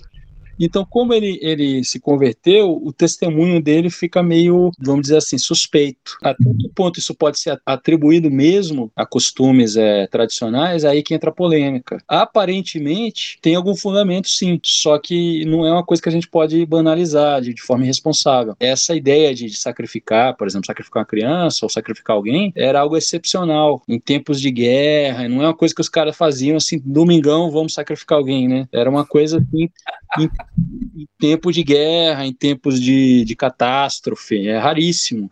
E eles estavam vivendo a guerra civil, né? Mas no caso dele, parece que ele se excedeu ali, né? Ele realmente ficou, é, como é que fala? Drunk with power, né? Que a impressão que dá é que ele leu aquela coisa do. a lenda do, de São Cipriano, né? Do livro negro de São Cipriano e tal, né? E o relato que tem é que São Cipriano uma vez perguntou pro, pro diabo, né? Se era verdade que os demônios são impotentes diante do sinal da cruz. E um dos demônios confessou para ele que sim. Então o cálculo dele foi quase que pragmático, quase que, que estratégico, digamos assim assim. Então você vê o Senhor que é mais poderoso, né? Que é Cristo. Uhum. E o, o Maker ele fala uma coisa muito parecida. Acho pouco provável que ele tenha tido contato com essa literatura de São Cipriano, porque a Libéria é um país, é, eu acho que não tem muito católico ali, né? Foi fundado por, por ex-escravos americanos. O nome Libéria, né? Vendido lá de Liber, né? A terra Sim. da liberdade, né? Você sabe que tinha um projeto, no, o Abraham Lincoln ele era contra a escravidão, mas ele também queria mandar todos os negros de volta para a África, né? Não tem isso no, no filme lá do Steven Spielberg, né? Mas a, o que ele acreditava era isso, né? Mas enfim. Mas eu, eu acho que essa relação do poder, do poder político com o poder espiritual, eu acho que ela é quase universal, né? Eu acho que no. Eu tô chamando de Ocidente, assim, né? Tudo que é vendo, né? Da influência europeia, cristã e tal, né? É, eu acho que isso, isso acontece no Ocidente também, né? No, no caso ocidental, talvez pelo mito fáustico também, né? Mas não é só assim, ah, porque o poder corrompe, né? É como se o poder, pela sua própria natureza, ele, ele necessariamente tem uma dimensão mágica, espiritual, religiosa, como você quiser chamar, né? E de alguma forma isso meio que permanece, né? A mística do poder, né? Então, por exemplo, tava lembrando uma coisa meio, acho que essa altura do campeonato a gente já botou o chapeuzinho de alumínio, né? Então, vamos em frente.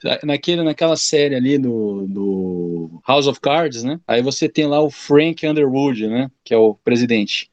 Tem um episódio que ele vai para um, retiro, né? Um camp com os milionários, os figurões, né? Aí aparece muito brevemente uma cena curta, uma estátua gigante de um corvo, como se fosse um ritual que eles estão fazendo ali. Aquilo ali é uma referência a uma coisa que é real, mas que virou teoria da conspiração, mas é real que é o Bohemian Grove, né? Uhum. O Bohemian Grove é um grupo que existe mesmo na, na Califórnia e que vários é, ex-presidentes americanos, milionários, figurantes fizeram parte. E se insere nessa tradição que é muito marcante nas sociedades anglo-saxãs de meio que boys club, né? Já começa no meio universitário, nas fraternidades, né? De elite, né? Que vão formar ali um, um ethos, uma panelinha, uma coisa toda, né? Tem origens paramaçônicas, né? Sem querer entrar em nenhum tipo de polêmica anti-maçônica nem nada, mas é uma coisa bem marcante aí na, na sociedade anglo-saxã. Então o Bohemian Grove existe. E um dos, dos rituais que eles fazem é uma coruja, que eles acendem uma chama, fazem uma coisa pirotécnica toda ali. Quando você chega lá, o Alex Jones,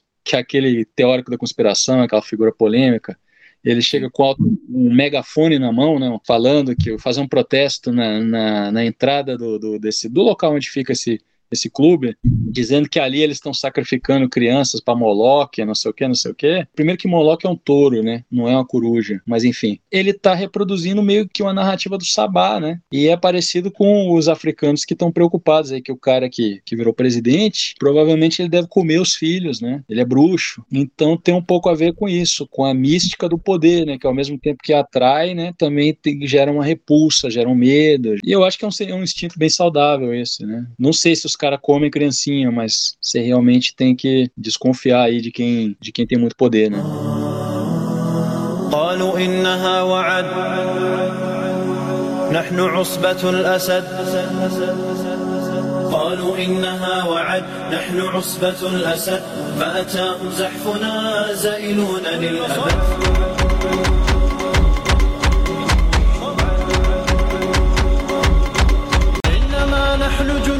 نحرق العار بنار سيفكم زال بفعلي برياح الانتصار.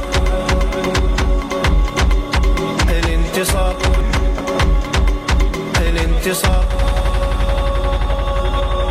Tinha o David, David Icke, que ele dizia, não sei se vocês conhecem aí do, do submundo aí da internet, das teorias da conspiração, ele dizia que o, a elite global é formada por reptilianos. Aí, aí já começa que é um, é um erro de tradução grosseiro, né? Que reptilian não é reptiliano. Reptilian é réptil, mas o pessoal traduziu ali não ficou reptiliano. Então ele dizia que a rainha da Inglaterra, quando ninguém está olhando, ela se transforma numa criatura assim, tipo um lagarto, que na verdade eles são extraterrestres, né? São uma raça de répteis que veio do, de Drácula, lógico, né? De onde mais? E que eles dominam o mundo e, bebem sangue, são canibais e tal, né? É, é basicamente a dinâmica do, do Sabá das Bruxas, né? É uma, é uma lógica parecida. São essas pessoas que estão numa conspiração, se reunindo ali, tramando maldades e se transformando em animais, né? Porque esse negócio do animal é, é bem marcante, né? Tem algum resquício talvez xamânico, né? Que é a tese do, do Carlo Ginsburg, né? O animal, assim como o morto, né? E às vezes o estrangeiro, ele representa essa categoria aí daquilo que está nas fronteiras entre a natureza e o, a cultura, entre o humano e o não humano, né? Quando você vai para o mundo dos mortos, de repente você se transforma no, no animal, né? Porque o animal é você tem essa fronteira entre o morto e o vivo e entre os humanos e os animais, né? Então tem uma relação entre o, os animais e os mortos de alguma forma, né? E hoje os, as bruxas, tipo a Hillary Clinton, diz, dizem as más línguas que ela é Harvest Adenochrome, que é a poção mágica da, da vitalidade deles. Né? Olha, entra até o, a temática aí da, da pedofilia, né? A gente entra numa zona meio complicada, porque assim, por um lado, é aquilo que eu estava falando, no, até no artigo meu que eu mencionei, todo boato você vai colocar na conta, não, você não precisa entrar no mérito de se ele é factual ou não. Já está implícito a premissa, é claro que não é factual. Então você vai interpretar mais ou menos que nem um psicanalista interpretaria um sonho. Ele é uma narrativa que ele diz muito sobre as ansiedades e, e tabus daquela sociedade, bababá, bababá, né? Por exemplo, na África, hoje em dia, tem muito boato sobre tráfico de órgãos. E eles acabam associando com a bruxaria, porque é a mesma lógica, né? estão roubando os órgãos, a força vital das nossas crianças, e eles misturam né, nesse mesmo narrativo. O problema é que tráfico de órgãos existe, né? Tem a lenda urbana que você vai sair com a loira, vai acordar na banheira, cheia de gelo, no rim. Não, e, Mas, a, e, o, e, o, fato de que bilionários são pedófilos e fazem tráfico sexual também existe. Você tem aí o Jeffrey Epstein, aí, que não deixa ninguém mentir, Inclusive, né? Inclusive, tinha algumas coisas bizarras naquela ilha dele, né? A coruja, o tempo. Uma vez eu vi um antropólogo falando, um antropólogo gringo, né? Ele estava dizendo que tá faltando a etnografia das elites. Às vezes você entender a cultura de um bilionário, cultura nesse sentido, né, antropológico, cultura como sistema de, de valores, comportamentos, blá blá blá blá blá. É uma cultura tão distante da, da sua quanto, sei lá, a cultura do, dos canibais de Papua Nova Guiné. Só que tem poucos trabalhos sobre isso. Por que será, né? É mais fácil você ir na, na com a autorização da FUNAI para uma aldeia ali, né? Do que você se imiscuir nesses meios aí, né? Então é possível que alguns dos valores comportamentais de algumas dessas pessoas sejam um pouquinho diferentes. Porque é óbvio, você tem culturas aí de, de impunidade, né? Então, por exemplo, Hollywood, né? Ou você tem aqueles escândalos de determinados comportamentos sexuais e coisa e tal, né? São culturas, é, culturas mesmo no sentido antropológico, que são ilhas, né?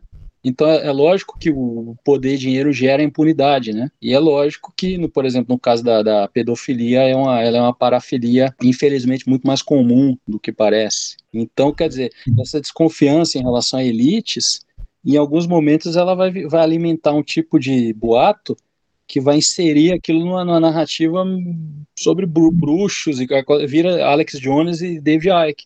Mas às vezes tem um fundo de verdade. Eu acho que o Alex Jones está certo, entendeu? Ele fala a verdade. Com um pouco de exagero, vai, às vezes. Não, sem exagero. Eu acho sem que exagero. a Hillary Clinton e o Obama são fedidos, são They're trying to transform us in androids, controlled robots. É marketing multinível da pedofilia, cara, porque todo mundo da, de Hollywood, da elite americana, foi predado como quando crianças, entendeu? Foi presa quando criança. Então eles crescem e viram essas merdas. E aí fica isso há gerações. Então, a gente tá fazendo uma engenharia social de criar uma casta mais demoníaca possível. Essa questão da, da pedofilia é muito complexa e muito sinistra, né? Porque ao mesmo tempo que a nossa cultura considera assim como a pior atrocidade que existe, né? E eu penso 100% assim, né? Nesse ponto aí, eu que nenhum colega meu é antropólogo me escute, mas eu penso igual caminhoneiro nesse, nesse sentido. Né? O que eu acho que tinha que fazer com quem é assim, eu não vou falar aqui ao vivo, mas já, já deu para ter uma ideia, né? Em tese, todo mundo pensa assim. Só que ao mesmo tempo, na prática, quando ocorrem coisas assim, existe uma cultura de silenciamento, né? Isso é real, não é só papo de, de feminista, papo de não sei o quê. E eu acho que é justamente porque é um negócio tão. É um tabu, né? No sentido antropológico mesmo. Como é uma coisa que viola tanto todas as nossas convenções, é por isso que você vê tanto em algumas famílias, quando ocorre algum caso assim, meio que abafa, meio que silencia. Eu acho que quando as feministas falam em em patriarcado, não sei o que, tem um fundo de verdade, mas é uma simplificação grosseira também, né? Então, assim, o, essa questão da, da pedofilia é fascinante você pensar porque que em várias culturas você tem uma associação entre a pedofilia e os poderosos, né? Se você Sim. fizer clipping... Como se fosse um índice da, da maior perversidade, assim. Né? É, e não só aqui no Ocidente, mas, por exemplo, no Oriente Médio também, né? Os caras estão lá com, com harém cheio de molequinho de 12 anos. Ah, você tem uma, uma série de questões aí, porque, assim, você não precisa ser um, um papua, alguém de um povo que pra gente é exótico, para você acreditar que a criança é como se fosse assim, ela é um repositório de pureza e também um repositório de de, de força vital. Todo mundo, é, essa crença meio que de uma forma inconsciente, de uma forma não explícita, ela tá é, entranhada na gente, né? Recentemente eu vi uma notícia aí, não é nem uma notícia, é um, sei lá, um link da Wikipedia. Eu tava estudando alguma coisa aí sobre circuncisão, prepúcio, alguma coisa assim, por causa de algum outro curso aí que eu tô dando, falando aí sobre erotismo, esoterismo. E aí o, o prepúcio, que quando ele é feito por razões médicas, né? Nos Estados Unidos, bizarramente, mais de 70% da população masculina é circuncidada né? E eles não jogam fora, eles guardam. Mas eles basicamente pegam a pelezinha do prepúcio de bebê e usam isso para cirurgia de, de enxerto de pele. Então eu fiquei pensando, caramba, para um cara aí medieval, isso faz todo sentido do mundo, né? Por que, que justo essa pele aí se, sei lá, se regenera tão, tão rápido? Ela tá ali a pele do pênis, né? É, é, o, é o assento da fertilidade, da força, da força da vida, né? Da força da multiplicação, etc e tal. Então, assim, essa questão aí da, da pedofilia, ela mexe um pouco com isso, né? Tanto com esse tabu, é, é parecido com a bruxaria, né? Parecido com, com a história da bruxa que, que come crianças não mudando também de assunto, mas dando dois passos para trás só para voltar a isso outra vez. Estavam falando de etnografia de ricos, né? E eu me lembrei de uma. Ela é mais uma socióloga, mas eu acho que ela também está fazendo um trabalho um pouco de antropologia. Uma americana chamada Ashley Mears, e ela estuda lá aquela, aquela, aqueles nightclubs é, é, de Nova York, assim, sabe? É claro que quando você, tipo assim, uma pessoa de status, você quer sentir que você está saindo com outras pessoas de status num espaço em que todo mundo é high status. Naquele meio ali, obviamente, os caras caras têm para si mesmos que quem tem que frequentar ali são homens de poder e mulheres que parecem com modelos, né? Só que, tipo assim, a prática de pagar alguém diretamente é uma parada muito low status, né? Qualquer caminhoneiro pode pagar para uma mulher bonita, então eles não querem se submeter a isso, assim. Então, é, existe ali entre as pessoas sempre um, uns middlemen, assim, que são grandes administradores do fluxo feminino, assim, para essas boates. Sabe? Com essas mulheres tem que fazer todo um jogo, tipo, de amizade, sentimentalismo, aí hora paga, hora não paga, hora sustenta algumas delas. Cara, isso daí é extremamente tradicional, né? Tradicional no sentido até antropológico, né? Dá pra gente pensar num monte de coisa aí, tanto a prostituição sagrada, né? Quanto na, nas gueixas do Japão, né? Uhum. Você pega um fenômeno aí que parece que tá meio, meio na moda, né? A gente fica, quem tiver, gente que, tem, que tiver filho, tiver filha, fica até meio preocupado com isso, né? Porque OnlyFans, Sugar Daddy, né? Tinha um meme sobre isso, falando que toda menina de 20 anos hoje em dia quer um Sugar Daddy, né? Mas essa dinâmica aí do negócio aí do. do é o um nome em inglês para uma coisa que é mais antigo que andar para frente, né? Sugar Baby, Sugar Daddy. É um tipo de relacionamento aí de patronagem, sei lá como que você pode chamar, que é clássico, né? Em várias culturas é as, as nuances, né? Das formas mais elaboradas de, de prostituição, né? Que às vezes envolvem mesmo um, um tipo aí de, de, de corte, né? De, de relacionamento afetivo, um tipo de jogo aí extremamente complexo, né? É, sobre como essas figuras tipo o Epstein, né? E tinha aquele mordomo também da, do palácio britânico, não tinha? Eles são middlemen de pedofilia para grandes bilionários, assim, né? A gente estava meio que falando disso. O Charles Manson, ele era meio que isso, né? Porque ele tinha aquela seita que ele chamava de família, né? Family. Inclusive tem seguidores no Brasil, né? Eles têm uma ONG chamada ATWA, ATWA, né? Que é Air, Tree, Water e eu não lembro qual é o outro elemento. É uma ONG ambientalista, que é a fachada da seita da, da- Ele morreu recentemente, né? Ele, inclusive, da cadeia, ele gravou, ele telefonou, né? Ele telefonou da cadeia pro, pros seguidores dele no Brasil. Eles pegaram a ligação, gravaram, botaram no YouTube com as imagenzinhas de, de natureza no fundo e botaram legenda em português, né? Ele mandando recado aí pro Brasil, né? Então, assim, naquela época ali, antes do, do, do, do pequeno incidente que teve ali com a esposa do, do Roman Polanski, ele basicamente ele era o quê? Ele era um traficante, né? De LSD e cafetão, né?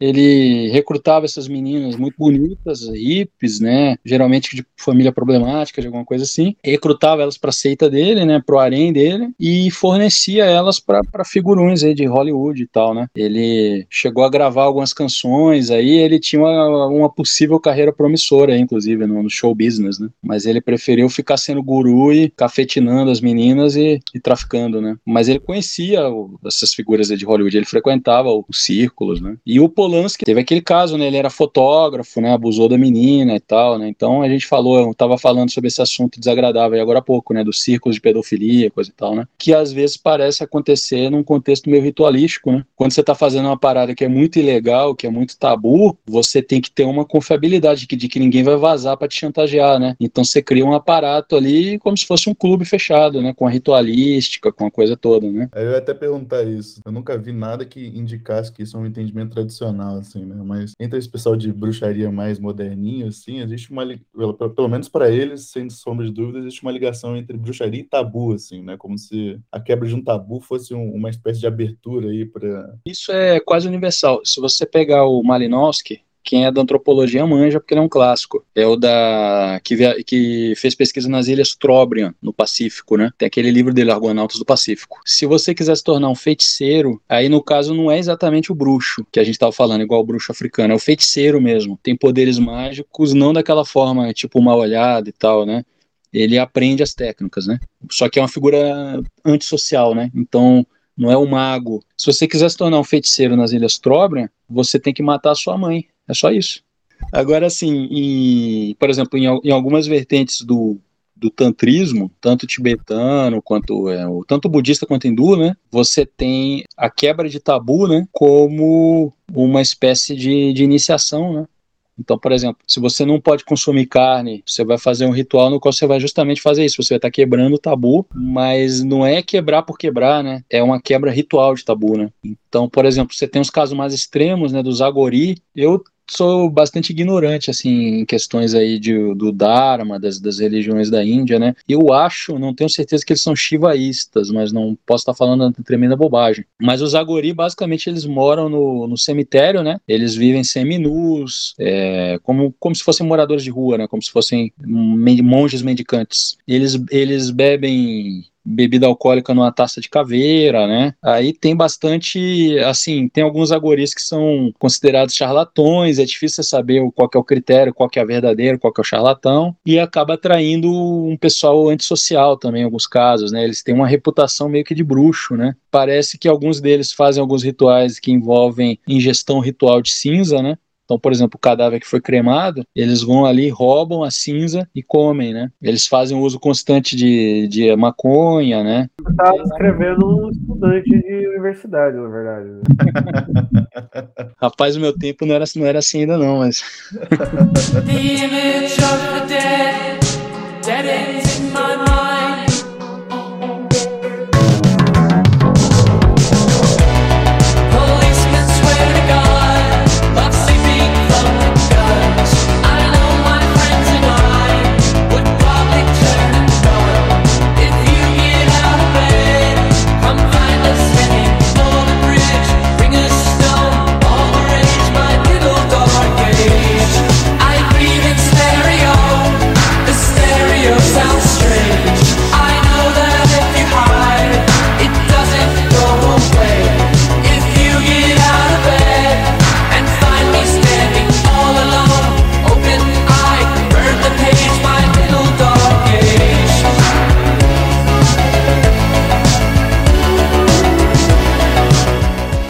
Quando eu entrei pro, pro doutorado, projeto de pesquisa que eu tinha, que foi aprovado, tinha a ver com religiões afro-brasileiras e com a figura de Lúcifer, que é outro tema polêmico pra caralho, porque assim, o pessoal do, do, do povo de santo, né, do candomblé, da Umbanda, tá lutando para combater o preconceito e a demonização das religiões afro-brasileiras, né? Então o discurso sempre vai ser, não, Exu não tem absolutamente nada a ver com, com o demônio, né? Exu é a divindade iorubá, africana, né? O Exu. Mas o que acontece é que na macumba brasileira, na Umbanda, na Quimbanda, na macumba carioca, em, em várias vertentes aí do, das religiões de matriz africana, acontece uma identificação que antigamente era chamada de sincretismo entre o Exu e Lúcifer, né? Eu queria pesquisar isso, porque o que acontece? É, você tem uma coisa que são chamados os pontos riscados, né? A pemba é um giz ritualístico que é usado para desenhar no chão determinados símbolos. Aí você desenha ali no chão, por exemplo, o ponto riscado. Tem o ponto do, do Exu Tiriri, o ponto do Exu Tranca-Rua. Se você comparar isso com o repertório da magia salomônica europeia, você vai encontrar algumas semelhanças entre o sigilo, né? O sigilo é uma, uma tradução meio ao pé da letra de é o selo, né? É a assinatura demoníaca que os magistas usavam no século 17, 18 para evocar determinados demônios, né? E às vezes você encontra uma semelhança. Então, aparentemente teve algum teve essa influência no Novo Mundo, né? E isso não acontece só no Brasil, parece que acontece no Haiti também. Tem alguns loas do voodoo haitiano que tem essa semelhança com coisa do Grimorium Verum ou de outros grimórios, né? É, inclusive o chamado voodoo haitiano é muito parecido com o, o candomblé de Jeje, né? Que no Brasil é no Maranhão chamado de Vodum. É, a origem é, é mais ou menos a mesma, da costa ali do Daomé, né? Então era isso a minha pesquisa. Então já é um negócio meio polêmico, assim, né? Mas era interessante. Por uma série de razões eu acabei largando esse projeto, e aí eu estava fazendo as disciplinas no doutorado e eu não sabia o que, que eu ia pesquisar. Aí, como eu tinha um contato aí com, com, essa, com essa questão de, de porque Donbass é, é a região da fronteira entre a Ucrânia e a Rússia. São as duas repúblicas separatistas que tem ali. A República de Donetsk, Donetsk e a de Lugansk. E, na verdade, a guerra começou oito anos atrás, né? Começou em 2014. Só que era uma guerra civil ucraniana, né? Era basicamente uns rebeldes que tomaram controle ali dessas duas províncias e a Ucrânia bombardeando eles, né? Tacando bomba, né? O, a Ucrânia bombardeou escolas, hospitais, desde 2014. Isso daí era a guerra esquecida na Europa, né? Que aí hoje, com a entrada da, da Rússia no conflito, aí não é mais a guerra esquecida, né? Virou um possível início de uma, de uma guerra mundial, né? Segundo alguns, né? Eu, eu, na verdade, eu fui fazer um TCC de uma disciplina de antropologia da globalização. Aí eu falei, pô, eu conheço um maluco que, que foi lá para Donbass e lutou como voluntário, vou entrevistar ele. Fiz a entrevista e, e, fiz um artigo. Aí me falaram, porra, por que, que você não estuda isso? Eu falei, ah, legal, boa ideia, né? Vamos lá para uma zona de conflito, fazer trabalho de campo, né? Parece uma boa ideia. em 2019, estava conflito congelado, né? Então era seguro de ir, né? Na verdade, eu fiquei poucos dias lá, né? Eu fiquei mais ali em Rostov, que é a região vizinha, digamos assim, né? Que foi onde teve a Copa, né? Teve a Copa em 2018. Aí eu acabei estudando isso, estudando etnia e nacionalismo naquela região que é bem complexo, é difícil dizer onde que começa quem é ucraniano, quem é russo, tem os cossacos ali no meio, é tudo bem misturado, na verdade, né, é bem complexo. Né? Mas um dos meus interesses, assim, é, maiores é, é, nessa parte aí de ciências da religião, entendeu? É, eu acho que eu estaria muito mais à vontade pesquisando aí sobre, sei lá, relação entre alquimia e taoísmo, entendeu? Entre alguns desses assuntos que a gente conversou aqui hoje e tal. E hoje em dia já tem uma área dela que tenta dialogar com as neurociências, né? Pesquisar se tem uma parte do cérebro que, tipo assim, que faz o homem ser o homo religioso, né? Tem o pessoal que vai ficar analisando as ondas cerebrais do, do monge tibetano enquanto ele está meditando, né? Porque na, na, antropologia antigamente você tinha muito uma ideia, né? Porque qual é a ideia da antropologia? É observação participante, né? Então você vai aprender sobre uma, uma cultura, sobre um povo, sobre um fenômeno social, porque participando você tem uma perspectiva que você não teria de fora, né? Hum. Aí, em alguns casos, isso foi levado ao extremo, né? O Roger Bastide, que estudou muito candomblé aqui no Brasil, ele defendia que, assim, idealmente, por exemplo, o antropólogo que vai estudar candomblé, ele tem que fazer a iniciação, passar pelos rituais todos, né? Eu não sei se, se os caras levam isso tão a ferro e fogo na hora de estudar, por exemplo, população canibal, né?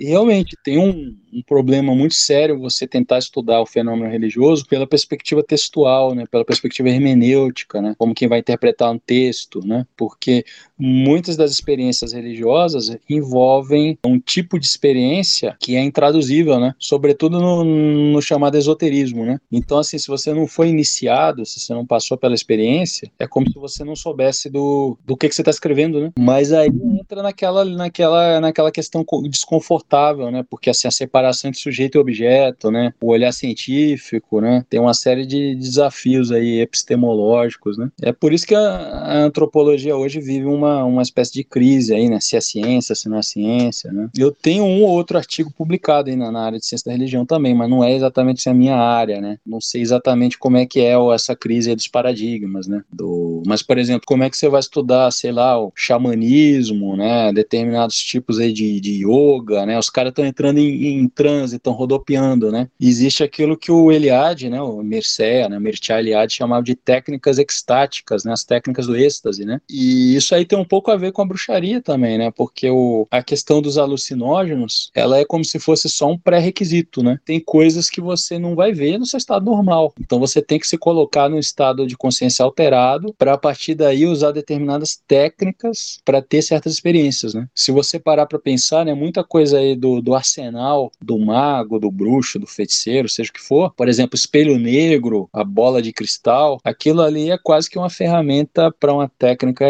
extática, né? E se você for tentar fazer uma evocação, né, você vai desenhar um círculo mágico no chão, vai fazer as coisas todas e vai ficar esperando aparecer o espírito lá para falar com você, né? Ele não vai aparecer. Então assim, se você ficar olhando muito tempo para a água no escuro com a vela acesa, para um espelho negro, você vai se colocar no estado de consciência alterada, né? Eu não estou dizendo que assim, se você for materialista, morreu aí, né? Ah, pronto, está explicado, né? É apenas uma ilusão causada por um, um fenômeno psicológico que pode acontecer com qualquer um, né? Mas para quem acredita que tem alguma realidade espiritual ali, talvez essas ferramentas sejam apenas o pré-requisito, né? É que nem o, o Lucas falou lá do, do, do antropólogo que estava entre os piran, piranhã e ele não conseguia ver, né, os espíritos, né? Tomei aqui, fiquei muito doido. Portanto, esses caras estão viajando, né? Mas ele não, não partilha de nenhum pressuposto ali, né? Não tem nenhuma visão anterior do que, que pode haver do outro lado que pudesse ser ativada por essa droga, né? Então, de fato, me parece que, tipo, ele realmente não estava, como é que se diz, primed, ele não estava pronto para ter nenhuma experiência possível ali. Então, assim, ele não tem a vivência suficiente do- da borracheira, que chama, né? É, é claro que tem todo um fundo cultural ali, né? As cantigas, um repertório de, de crenças, né? De narrativas que talvez também vão moldar um pouco a sua experiência, né? Mas, de fato, é, é complicado o cara pesquisar sobre isso, sobre a ayahuasca, sem tomar, né? Você não tomou o negócio. Então, o que, que você está falando, né? Como se fosse assim, o cara escreveu um tratado aí sobre técnicas sexuais, técnicas tântricas, e o cara é virgem, né? É complicado.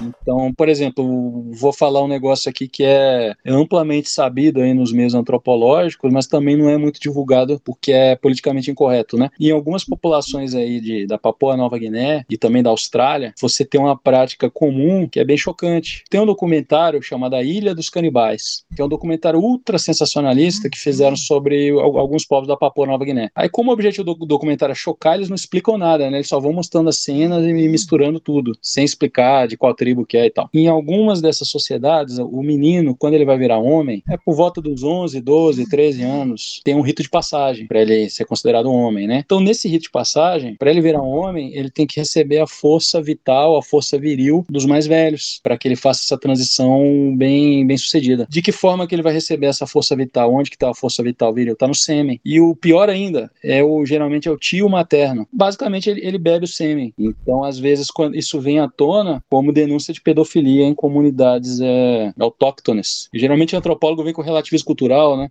Eu não estou nem entrando no mérito, estou só dizendo que existe isso. É uma lógica que permeia aí várias é, coisas na, em várias culturas humanas, né? Por exemplo, quando você pega aí um índice muito alto de abuso sexual infantil em grupos religiosos, a impressão que dá é que tem um fundo quase mágico nisso, né? Eu, como sou cristão, eu não posso deixar de ver isso como algo satânico, né? Como se fosse assim uma perversão dos inocentes, né? Literalmente. É claro que o pessoal faz muito sensacionalismo com isso, né? Mas existe uma alta incidência de é, desse tipo de coisa no clero, por exemplo, né? A impressão que dá para mim é como se fosse assim o, o outro lado da moeda, sabe? Justamente quem está encarregado de, de formar, de guiar, de conduzir, né? É, é como se fosse um sacramento às avessas, né? Agora, existem de fato, né, algumas seitas, né? Sem querer entrar em discurso de intolerância religiosa, mas, porra, tem seita bizarra pra caralho, né? Isso, isso é fato. Então, por exemplo, você tinha aquela seita lá do Children of God, né? Que pregava justamente o, a licitude dos atos sexuais com crianças, né? Parece que tem uma lógica mágica operando aí, que é muito parecida com algumas das coisas que a gente conversou aqui hoje, né? Caralho, só assunto de boa hoje, hein? De boaço. Tranquilo, velho. Exílio de Saturno. Eu vou mostrar pra minha avó esse episódio. Little 15, you help her forget the world outside. You're not part of it yet.